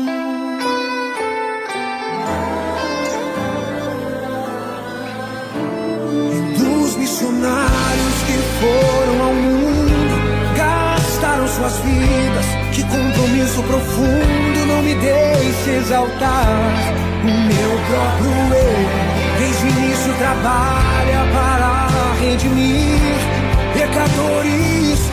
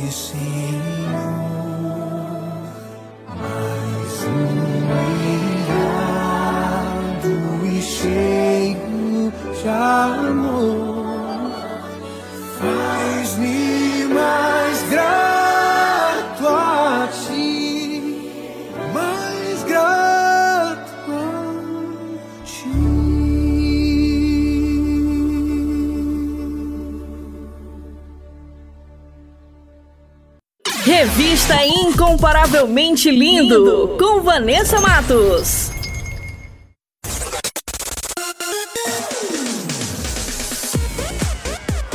E o nosso programa está quase chegando ao fim, mas antes vou revelar as respostas do nosso quiz bíblico. Solta aí em 3, 2, 1.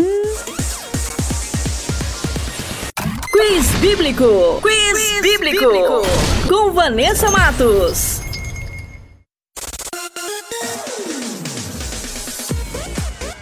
E a primeira pergunta era: o que Gideão usou contra os midianitas? E a alternativa correta é a letra C: trombetas, cântaros e lâmpadas.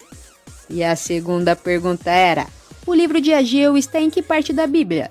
E a alternativa correta é a letra B: Velho Testamento. E a terceira e última pergunta era: quem foi escolhido pelos discípulos para substituir o Judas Iscariotes? E a alternativa correta é a letra A, Matias. E para quem acertou, meus parabéns. E para quem não acertou, semana que vem tem mais. Quiz Bíblico. Quiz, bíblico. Com Vanessa Matos.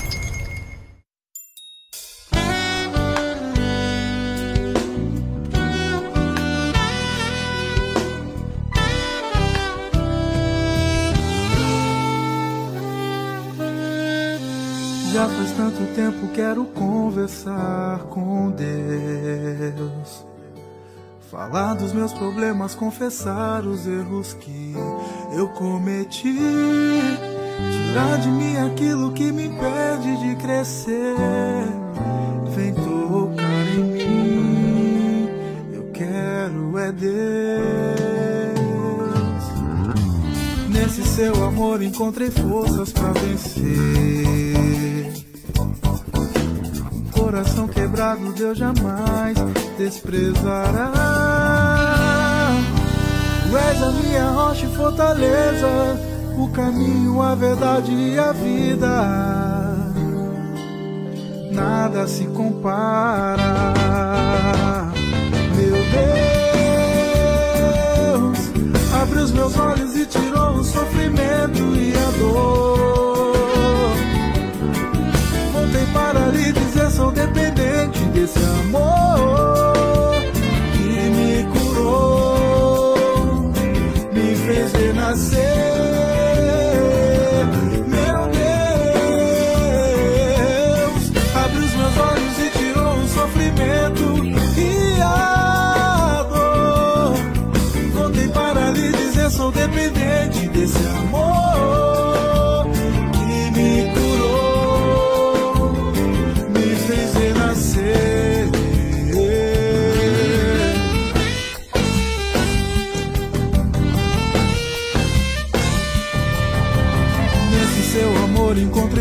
Forças pra vencer.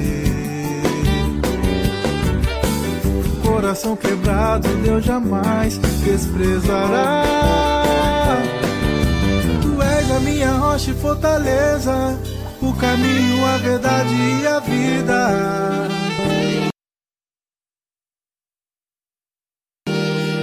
Nada se compara.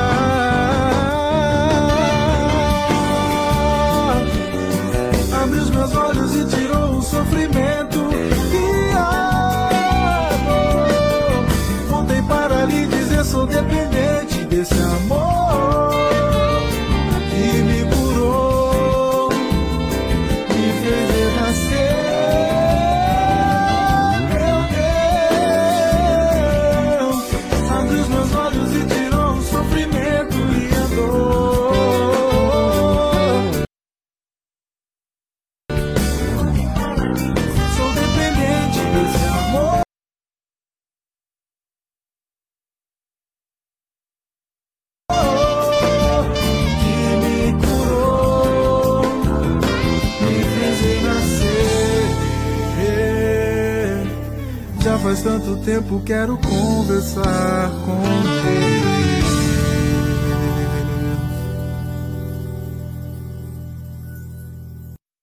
Revista Incomparavelmente Lindo. A apresentação: Vanessa Matos.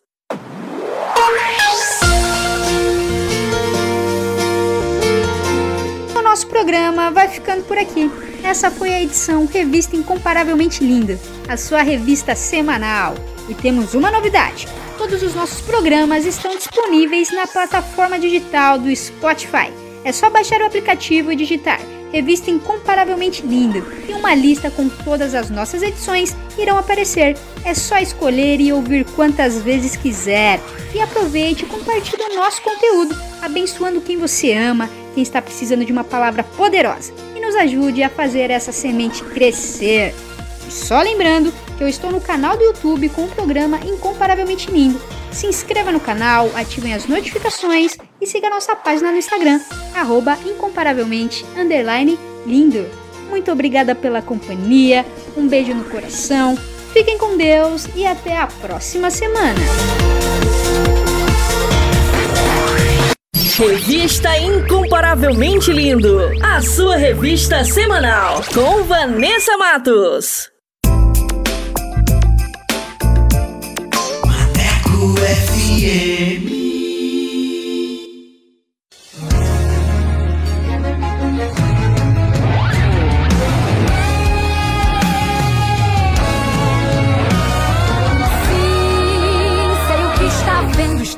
Acontecendo. Os teus inimigos te causando medo. A pergunta é: como eles irão vencer? Mas ainda que a terra se mude, os montes se transportem para o meio do mar. Ainda que as águas rujam, os montes venham se abalar. Não temas, meu povo, sou convosco de novo. Nunca entro em guerra se não for pra ganhar. Eu paro a água, o fogo, a rocha e o vento pra te socorrer. Eu entro no meio da guerra e com minha força te faço vencer. Eu pego valente a espada que estão tentando a tua paz tirar. Eu quebro corrente, eu tiro espinhos, eu abro caminho no mar. Eu entro nessa tempestade que balança o barco, mando se aquietar. Eu quebro toda maldição desfaço projeto, escondo tua casa, artimanha do